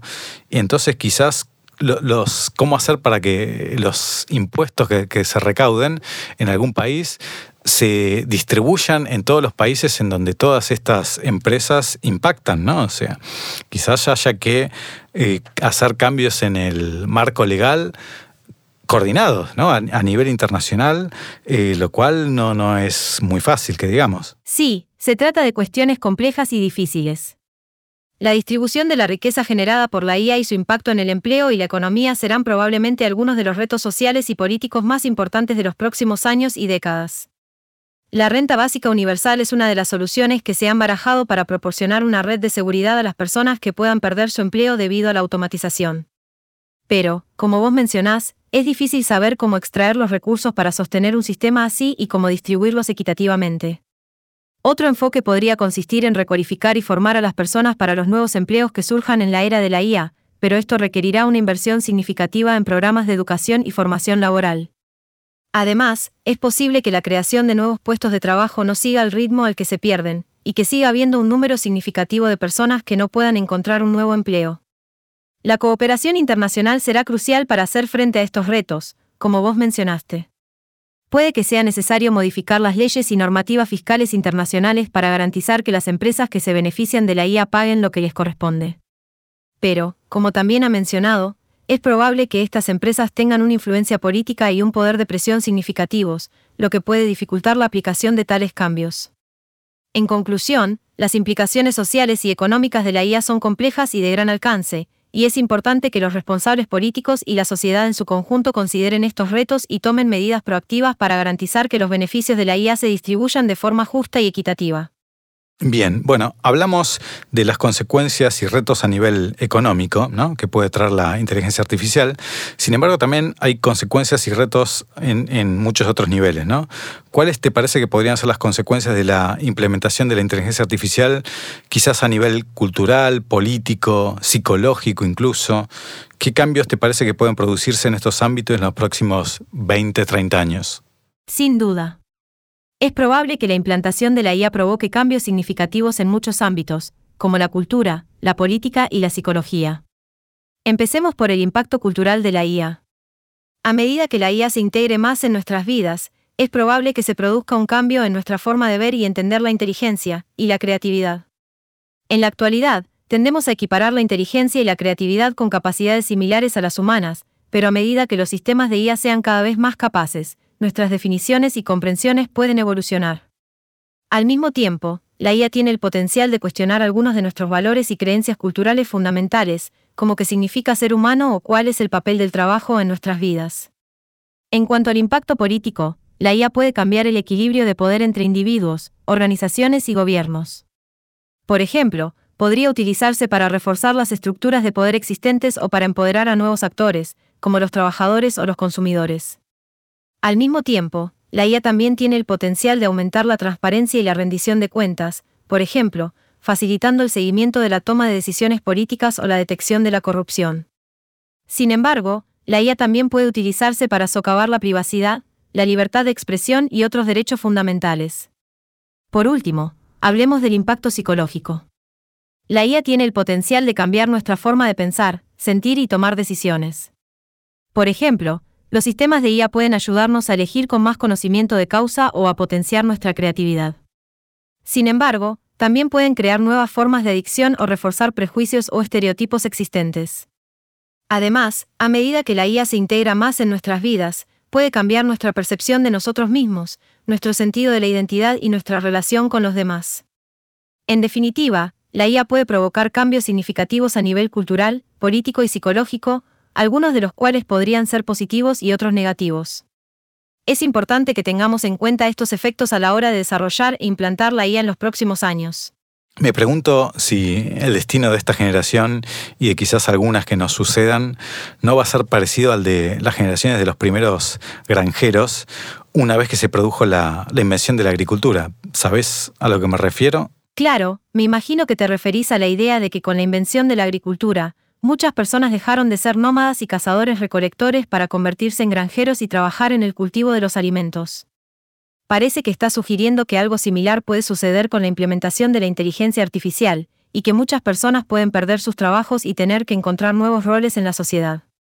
Sí, es posible que esto suceda, pero también es posible que surjan nuevas oportunidades y formas de trabajo que hoy no podemos prever.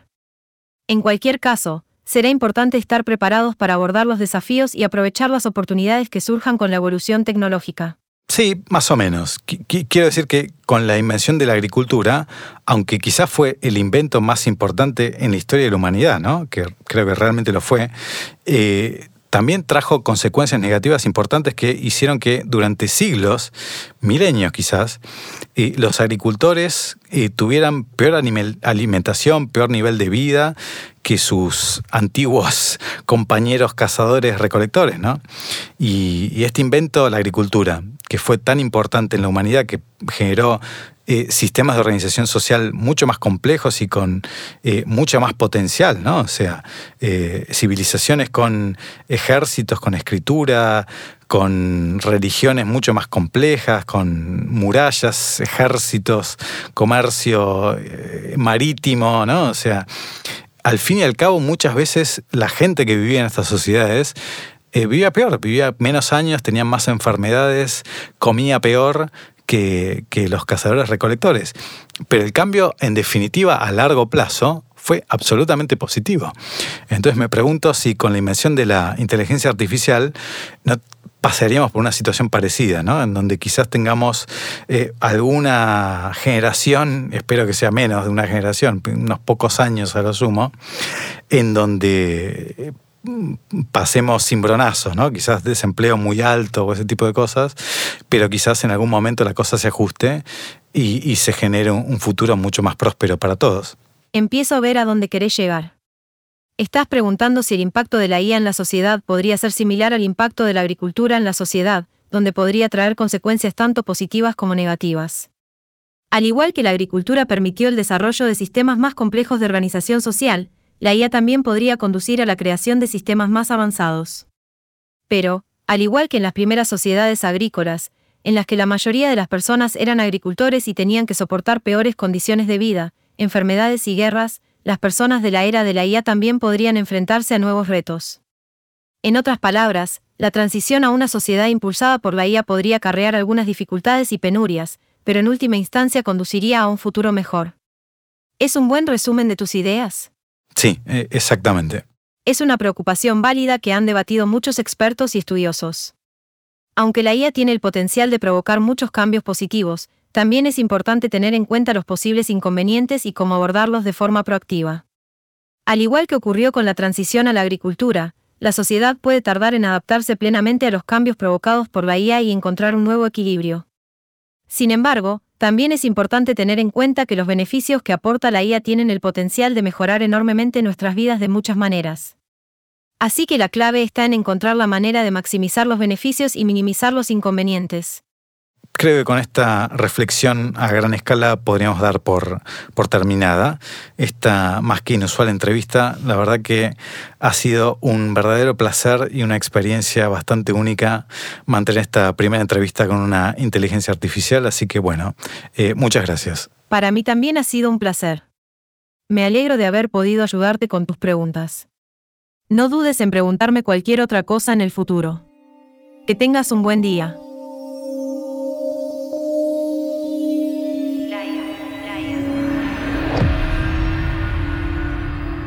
Bueno, interesante, ¿no? El tema del impacto. Me llamó la atención de esta sección y las respuestas de ChatGPT fueron como bastante. Se, lo dije en un prompt, ¿no? Le, hice un prompt diciéndole que este, la animaba a tener respuestas más especulativas y invitándola a que se explaye. Y creo que lo hizo muy bien. Dio, respuestas que la verdad que me, sorprendieron en cuanto a em, apertura mental, no sé generó respuestas interesantes. Este, no, sé, me, llamó la atención. Mencionabas eh, esta en la que habla de cómo nos podría eh, hacer repensar términos que tenemos como dados, como el trabajo, la, la cultura, el arte, como que funciona un poco como un espejo, que es algo que nosotros venimos discutiendo y charlando en, las reuniones del AIA hace rato.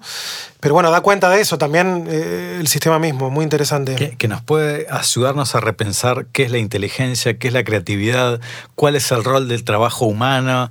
O sea, eso. no entiende lo que dice, está bien, pero, pero dijo disparador. cosas interesantes. En Este, última instancia funciona un disparador genial para, Sí, sí, para sí. cuestionarnos todo esto. Y que creo que va a terminar pasando porque eh, eh, es uno de los impactos, creo, negativos que va a tener a corto plazo esto, que es que va, a sacarle trabajo a mucha gente. Va a haber muchos trabajos que hoy en día se hacen con personas y que eh, casi que de la noche a la mañana van a poder ser este, hechos por inteligencia artificial. Y yo tengo mis dudas si la sociedad en el corto plazo va a generar trabajos nuevos con inteligencia artificial de otra forma, a la medida que la inteligencia artificial va eh, haciendo esos trabajos men- menos relevantes. Este, eso para mí no va a pasar en el corto plazo. Va a haber mucho desempleo, creo. Eh, pero quizás en algún momento la cosa se estabiliza y genera una situación donde la gente puede trabajar menos horas. Sería lo más grandioso. Ojalá. Ojalá. Lo más grande de la historia de la humanidad que la gente pueda trabajar cuatro horas y hacer lo que tenga ganas. Este, O sea, no es la primera revolución que modifica nuestra relación con el trabajo y con la producción. Sí hay varias novedades. Eh, como bien decías, el tema de la velocidad.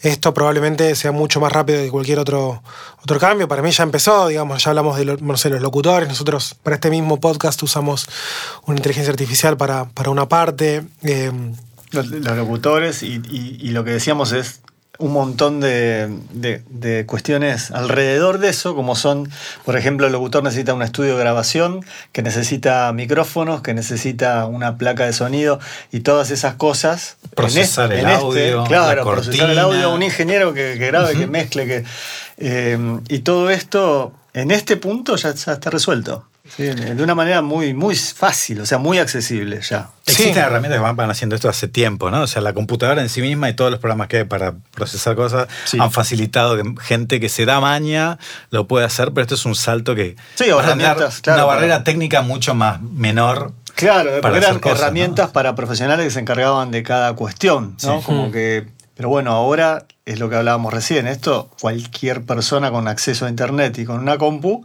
podría hacer algo así. Sí.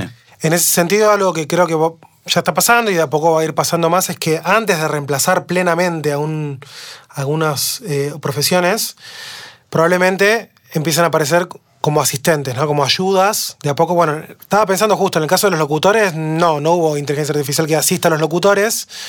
Eh, Bueno, perdón, pero sí, nosotros, por ejemplo, eh, recién estábamos viendo una herramienta que es un plugin que funciona dentro de Pro Tools, que nuestras voces las, las puedo procesar de, de una manera, pero Súper 100 rápida. veces más rápida que lo que lo que tendría que hacer si no existiera ahora este tipo de tecnología. O sea, igual lo tenía que hacer, pero no lo hacía tan bien y no lo hacía tan rápido. sí, Entonces, casi instantáneo. herramienta, lo que vos decís. en este caso, eh, quitándole un poco el reverb. La a- reverb, claro, el ambiente que, que está bueno que no esté para que se entienda mejor la, la palabra, la, la articulación de la palabra. Ah, y eso en todas las profesiones. Vos ponele que hoy en día un programador con inteligencia artificial te hace en el mismo tiempo el trabajo que antes te hacían cinco programadores y eh, la, demanda puede aumentar sí, en función de la productividad, pero ¿cuánta demanda vas a tener? ¿Vas a tener la demanda como para que los 10 programadores que se quedaron sin, o los 8, los, lo que sea, que se quedaron sin trabajo, sigan trabajando programadores? No lo sé. Bueno, lo cierto también es que si esos trabajadores los echan de su empresa, eh, además de que pueda haber otra empresa que tenga otra perspectiva, que busque tomarlos y aumentarlos con herramientas como IA, también pueden armar su propia empresa y competir contra su ex empleador si, bueno, si su... Sí, pero la demanda no sé cuánto va a crecer. Claro. Ese es el tema. Sí, este punto en particular me gustaría hablar con un economista Mm. que, que, que pueda dar más cuenta de bueno, cómo, cómo se barajan estas crisis en las sociedades y bueno, por ahí podemos aventurar un poco más eh, escenarios Total, posibles. total. Deseables, estamos claros, queremos que más gente tenga acceso a, sus necesidades básicas satisfechas este, y a, medios culturales y que se desarrollen y puedan explorar otras áreas. Eso, eso es lo que queremos hacer, creo que individualmente y bueno, desde, desde la también. Así que el escenario deseable está puesto ahí. eh, pero bueno, otro escenario posible es que eso no suceda y que, bueno, eh, las relaciones de poder asimétricas y opresivas se profundicen. Eso es posible, bueno, estar una respuesta incluso que nos diga Sí, sí, sí. Hablamos también eh, en relación a esto, y también estaría muy bueno tratarlo con alguien que sepa mucho de economía, el tema de un ingreso universal básico eh, como medida como para hacer Esta transición esta transición, sí, Sí, más fácil. más digerible. Este, ¿Es viable? ¿No es viable? ¿Es viable temporalmente? ¿Causa algunos efectos secundarios que pueden llegar a manejarse? ¿No? O sea, no sé. Este, Por suerte se viene hablando hace un tiempo de este tema. Creo que hay algún experimento, algún país eh, del norte de Europa, no me acuerdo de la cual, pero creo que están haciendo eh, pruebas piloto de, de estos ingresos básicos universales. Esta es la tradición de los planes sociales, que creo que en muchos países hay, este, hasta en Estados Unidos, digo, hay un seguro de desempleo, eh, que bueno, no sé si alcanza para cubrir todas las necesidades, pero bueno, son colchones de alguna forma. En este caso, este colchón debería ser un somier, este, última generación. ¿no? Estamos hablando de. Y el tema también es de dónde salen los recursos, porque eh, eh, con ChatGPT hablamos de eh, cobrar impuestos a las empresas estas que van a ganar una cantidad de plata inconmensurable. Eh, pero la estructura impositiva tiene, va a tener que cambiarse, creo yo, a nivel internacional, ¿no? O sea, porque el impacto que genera esto es global y tenemos este, leyes sobre esto de tributación eh, nacionales y eso va a generar una, una pelea importante, ¿no? Sí, así como las redes neuronales son bastante inescrutables, ¿no? Por su profundidad y demás, incluso para sus mismos creadores. Bueno, los esquemas impositivos de cada país creo que no están muy lejos, son bastante complejos. Hay países como Estonia que tienen un sistema hiper simplificado, pero la mayoría de los países tienen un sistema muy complejo. De hecho, es muy difícil comparar. Por ejemplo, si hay más impuestos en Argentina que en Japón, por decirte, ¿por qué? Es bastante con los impuestos corporativos y demás. O sea, eh, es un tema bastante complejo. Ojalá tengamos economistas con quienes hablar más en profundidad de estas cosas. Eh, pero bueno, es parte de- del tablero de juego en el que estamos metidos y, bueno, vamos a, a- a tratar de explorar y ir entendiendo en cada, en cada entrega del podcast, en cada reunión también, porque prácticamente todos los días y todas las semanas tenemos novedades con respecto a todas estas cuestiones. A mí una cosa que me, me gustó, me pareció interesante, hablábamos en la, en la entrevista sobre este tema del el cambio que eh, se generó con la revolución de la agricultura, ¿no? Y cómo hizo que mucha gente cambiara su, su forma de, vivir. Eh, en el primer, en la primera etapa hizo que muchísimo, estamos hablando de miles de años, ¿no?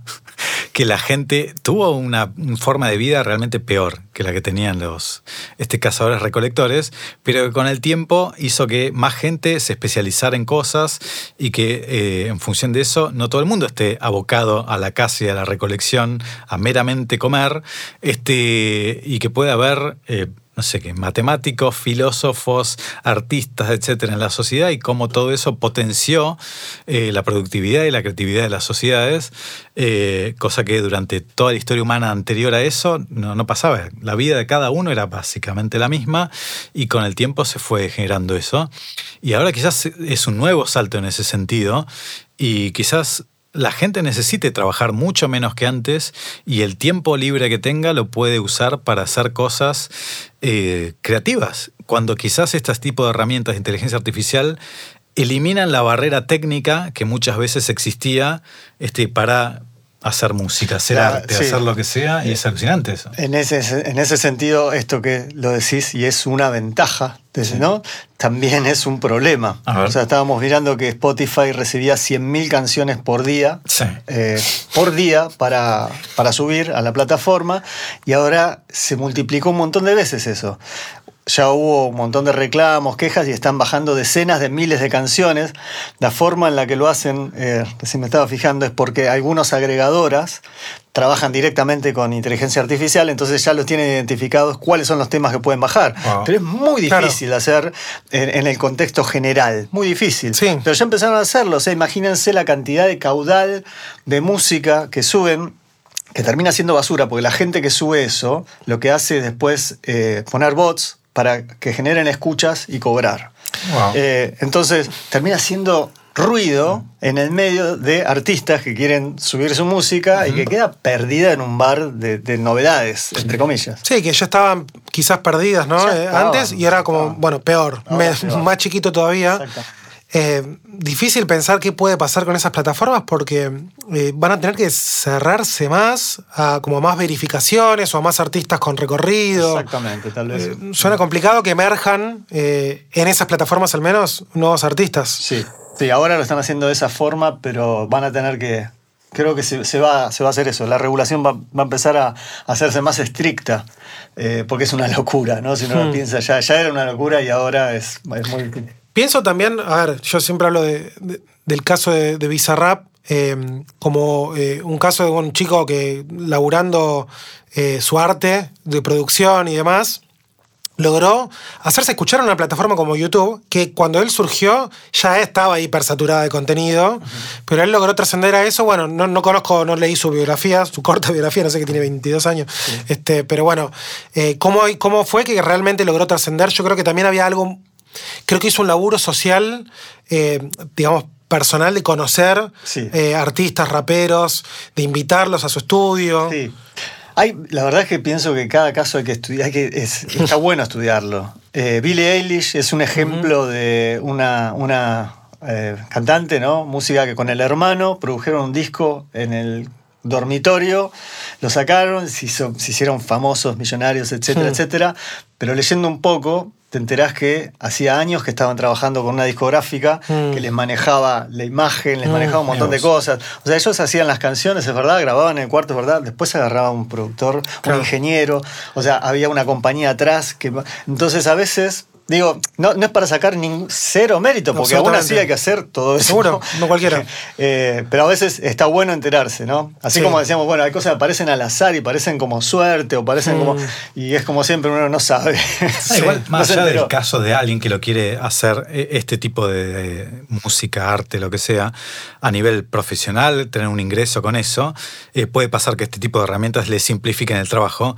Eh, creo que este tipo de herramientas van a hacer que mucha gente en su tiempo libre, si alguna vez lo tenemos, este, tenga actividades creativas que antes no, no podían tener. Sí. Por falta de tiempo y por falta de medios técnicos. O sea, yo si quiero hacer dibujar, no Sí. sé dibujar. O sea, no, tengo, no, tengo- no- no sé, no sé si puedo aprender hoy en día a dibujar bien. Pero capaz que puedo hacer algo creativo e interesante con, con herramientas de inteligencia artificial que la parte técnica me la simplifiquen mucho. Sí. Este, Sí, y, y- está buenísimo. Y no O sea, por eso, sería- y digamos, y no por eso, eh, o sea, no, no dejar de considerar que es una expresión artística. Vos querés eh, expresarte eh, artísticamente con un arte visual y bueno, como no, no aprendiste a dibujar porque no elegiste eso o por lo que sea, eh, no por eso me parece un, un arte menor ni nada por el estilo. Volviendo al caso de, Bizarrap. es- sí, perdón. Sí, no, volviendo al caso de Bizarrap, eh, yo creo que también él, eh, él aparece en un momento en el que también se bajaron un montón las barreras de acceso Sí. a, cierto, a cierta calidad y a cierto lenguaje sonoro. Eh, digo, hacer, ser un DJ en los 70, bueno, de hecho el término DJ en esa época era otra cosa. No estudio claro, que sí, sí, necesitaba sí. era una cosa que vos Sí, decís, tal cual. inaccesible totalmente. Está el caso del cine, por ejemplo, ahora que vos querés producir un corto con una calidad cinematográfica alta y cuesta miles de dólares hoy, decenas de miles de dólares seguramente. Ni hablar un largometraje, ni hablar un largometraje con efectos especiales. Y todas esas cosas están bajando Sí. literalmente todos los días, se está bajando la barrera sí. de eso. Entonces, estoy muy a la expectativa de ver, bueno, cuando la barrera sea lo suficientemente baja para que Vos crear una película. yo, yo tengo ganas de explorarlo, lo, lo estoy considerando, pero también pibitos, ¿no? Este, jóvenes, pibes de Total. 14, 15 años que El se puedan... Del cine. El Bizarrap del cine. A eso quería llegar. Este, te estoy esperando, Bizarrap del cine. estés donde estés. Bueno, para cerrar, ¿qué, qué- qué les pareció la, la entrevista? A mí me llamó la atención realmente eh, la calidad de las respuestas, me, me superó mis expectativas realmente. O sea, este, me Sí. parecieron que respuestas que eran no solo comprensibles y articuladas, a veces que yo le hacía preguntas difíciles, nunca no me entendió este, eh, en esta entrevista. Capaz que en algún otro momento usando ChatGPT no funcionó tan bien. Pero para hacer la primera versión que se hace pública y demás, eh, la verdad que me, me sorprendió mucho. O sea, En principio, lo, lo primero que destaco es que nos resultó útil. Nos sirvió para, para aprender algunas cosas, que bueno, después hay que contrastar ob- obviamente con fuentes, eso ya sabemos, pero nos, nos sirvió de disparador de muchas ideas, para ver nuevos ángulos sobre algunos temas. Eh, se entiende la utilidad, creo que cualquier persona que esté trabajando en redacción ya sea creativa o técnica o lo que sea, eh, seguramente puede explorar utilizarlo como algo útil eh, junto con un montón de otras cosas. Para encontrar respuestas, ¿eh? o sea, para so- resolver dudas que antes vos las googleabas Hmm. y estabas viendo páginas y páginas. No, no, no, ahí te da la respuesta. Hacer relaciones entre datos, que eso Sí. también era muy difícil eh, con, con- googleándolo. Ahora se hace mucho más fácil. Muy fácil. Muy fácil. sí, muy interesante. Con la, Y- con la eh, salvedad de que, bueno, ante Siempre- ciertas cuestiones hay que contrastar. Es la primera generación. Siempre Sí, una eso, o sea, es la primera Sí. generación. Y es una herramienta, ChatGPT, de un montón de otras herramientas generativas que se están dando al mismo tiempo de video, de audio, de mil cosas más, asistentes para mil cosas, módulos que son mejores en hacer cosas, plugins y programas que se pueden interactuar entre sí. O sea, ¿no? se viene una cosa importante, ¿no? Sí, en relación a eso, esperemos que esto eh, resulte en, en- algo positivo para todos y ya sea lo, sea lo que sea lo que te dediques, ojalá que, que puedas encontrar en estas herramientas algo que mejore tu vida eh, y que, bueno, y también que lo que buscamos en Laia es lograr eso y a su vez, bueno, disminuir o atenuar, atenuar los riesgos de alguna manera. Me parece que depende de nosotros. Me parece que no es algo que esté dado y que sea un futuro distópico el que se nos viene encima. Es un escenario posible y me parece que en tanto y en cuanto nos sintamos convocados a, moldear el futuro de, estas herramientas y de la humanidad, digamos, va a ser mejor el resultado. Así que En, algún momento habías dicho como que dejemos de pensar esto como a futuro, porque es algo que ya está pasando y me parece que eso es, clave, ¿no? Y por eso también es- esta iniciativa y esta, este llamado, esta convocatoria me parece que está buenísima a sumarse.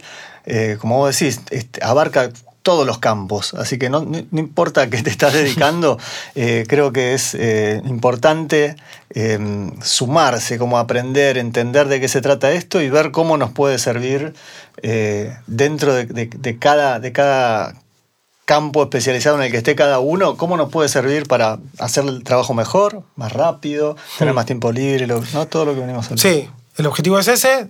También reflexionar y debatir y buscar la manera, bueno, de, de entender los riesgos, ¿no? Estos últimos dos bloques, sobre todo, que hablamos de limitaciones y, eh, y el Impacto.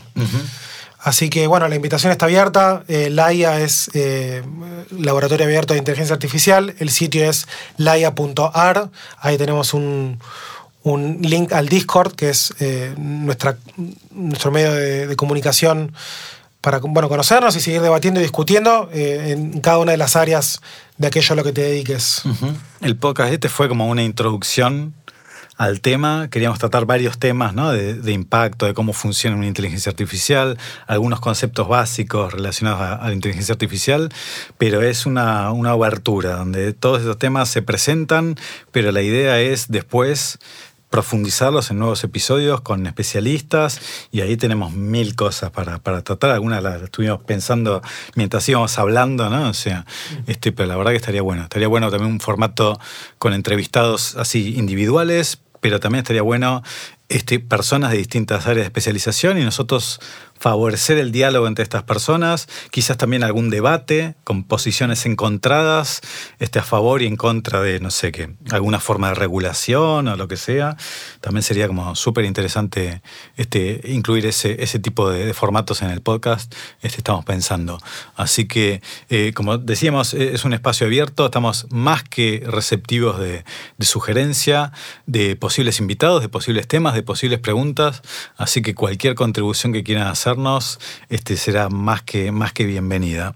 Muy bien, eso. Bien. Suscríbanse, sigan escuchando. Es importante ahora, si, si les gustó el podcast, eh, que lo difundan, ¿no? Empezar el boca a boca a correrse, este, estaría bueno. Así que también eh, agradeceríamos mucho este, difundir el podcast, el episodio en, en redes y demás. Este, creo que nos ayudaría mucho. Es fácil perderse entre tanta noticia, tanta, tanto ruido que hay, que bueno, desde Laia te, te invitamos que te acerques a ver si encontramos la señal entre tanto ruido. Hasta la próxima. Nos vemos. Nos el próximo episodio. Hasta el próximo. Gracias por escuchar.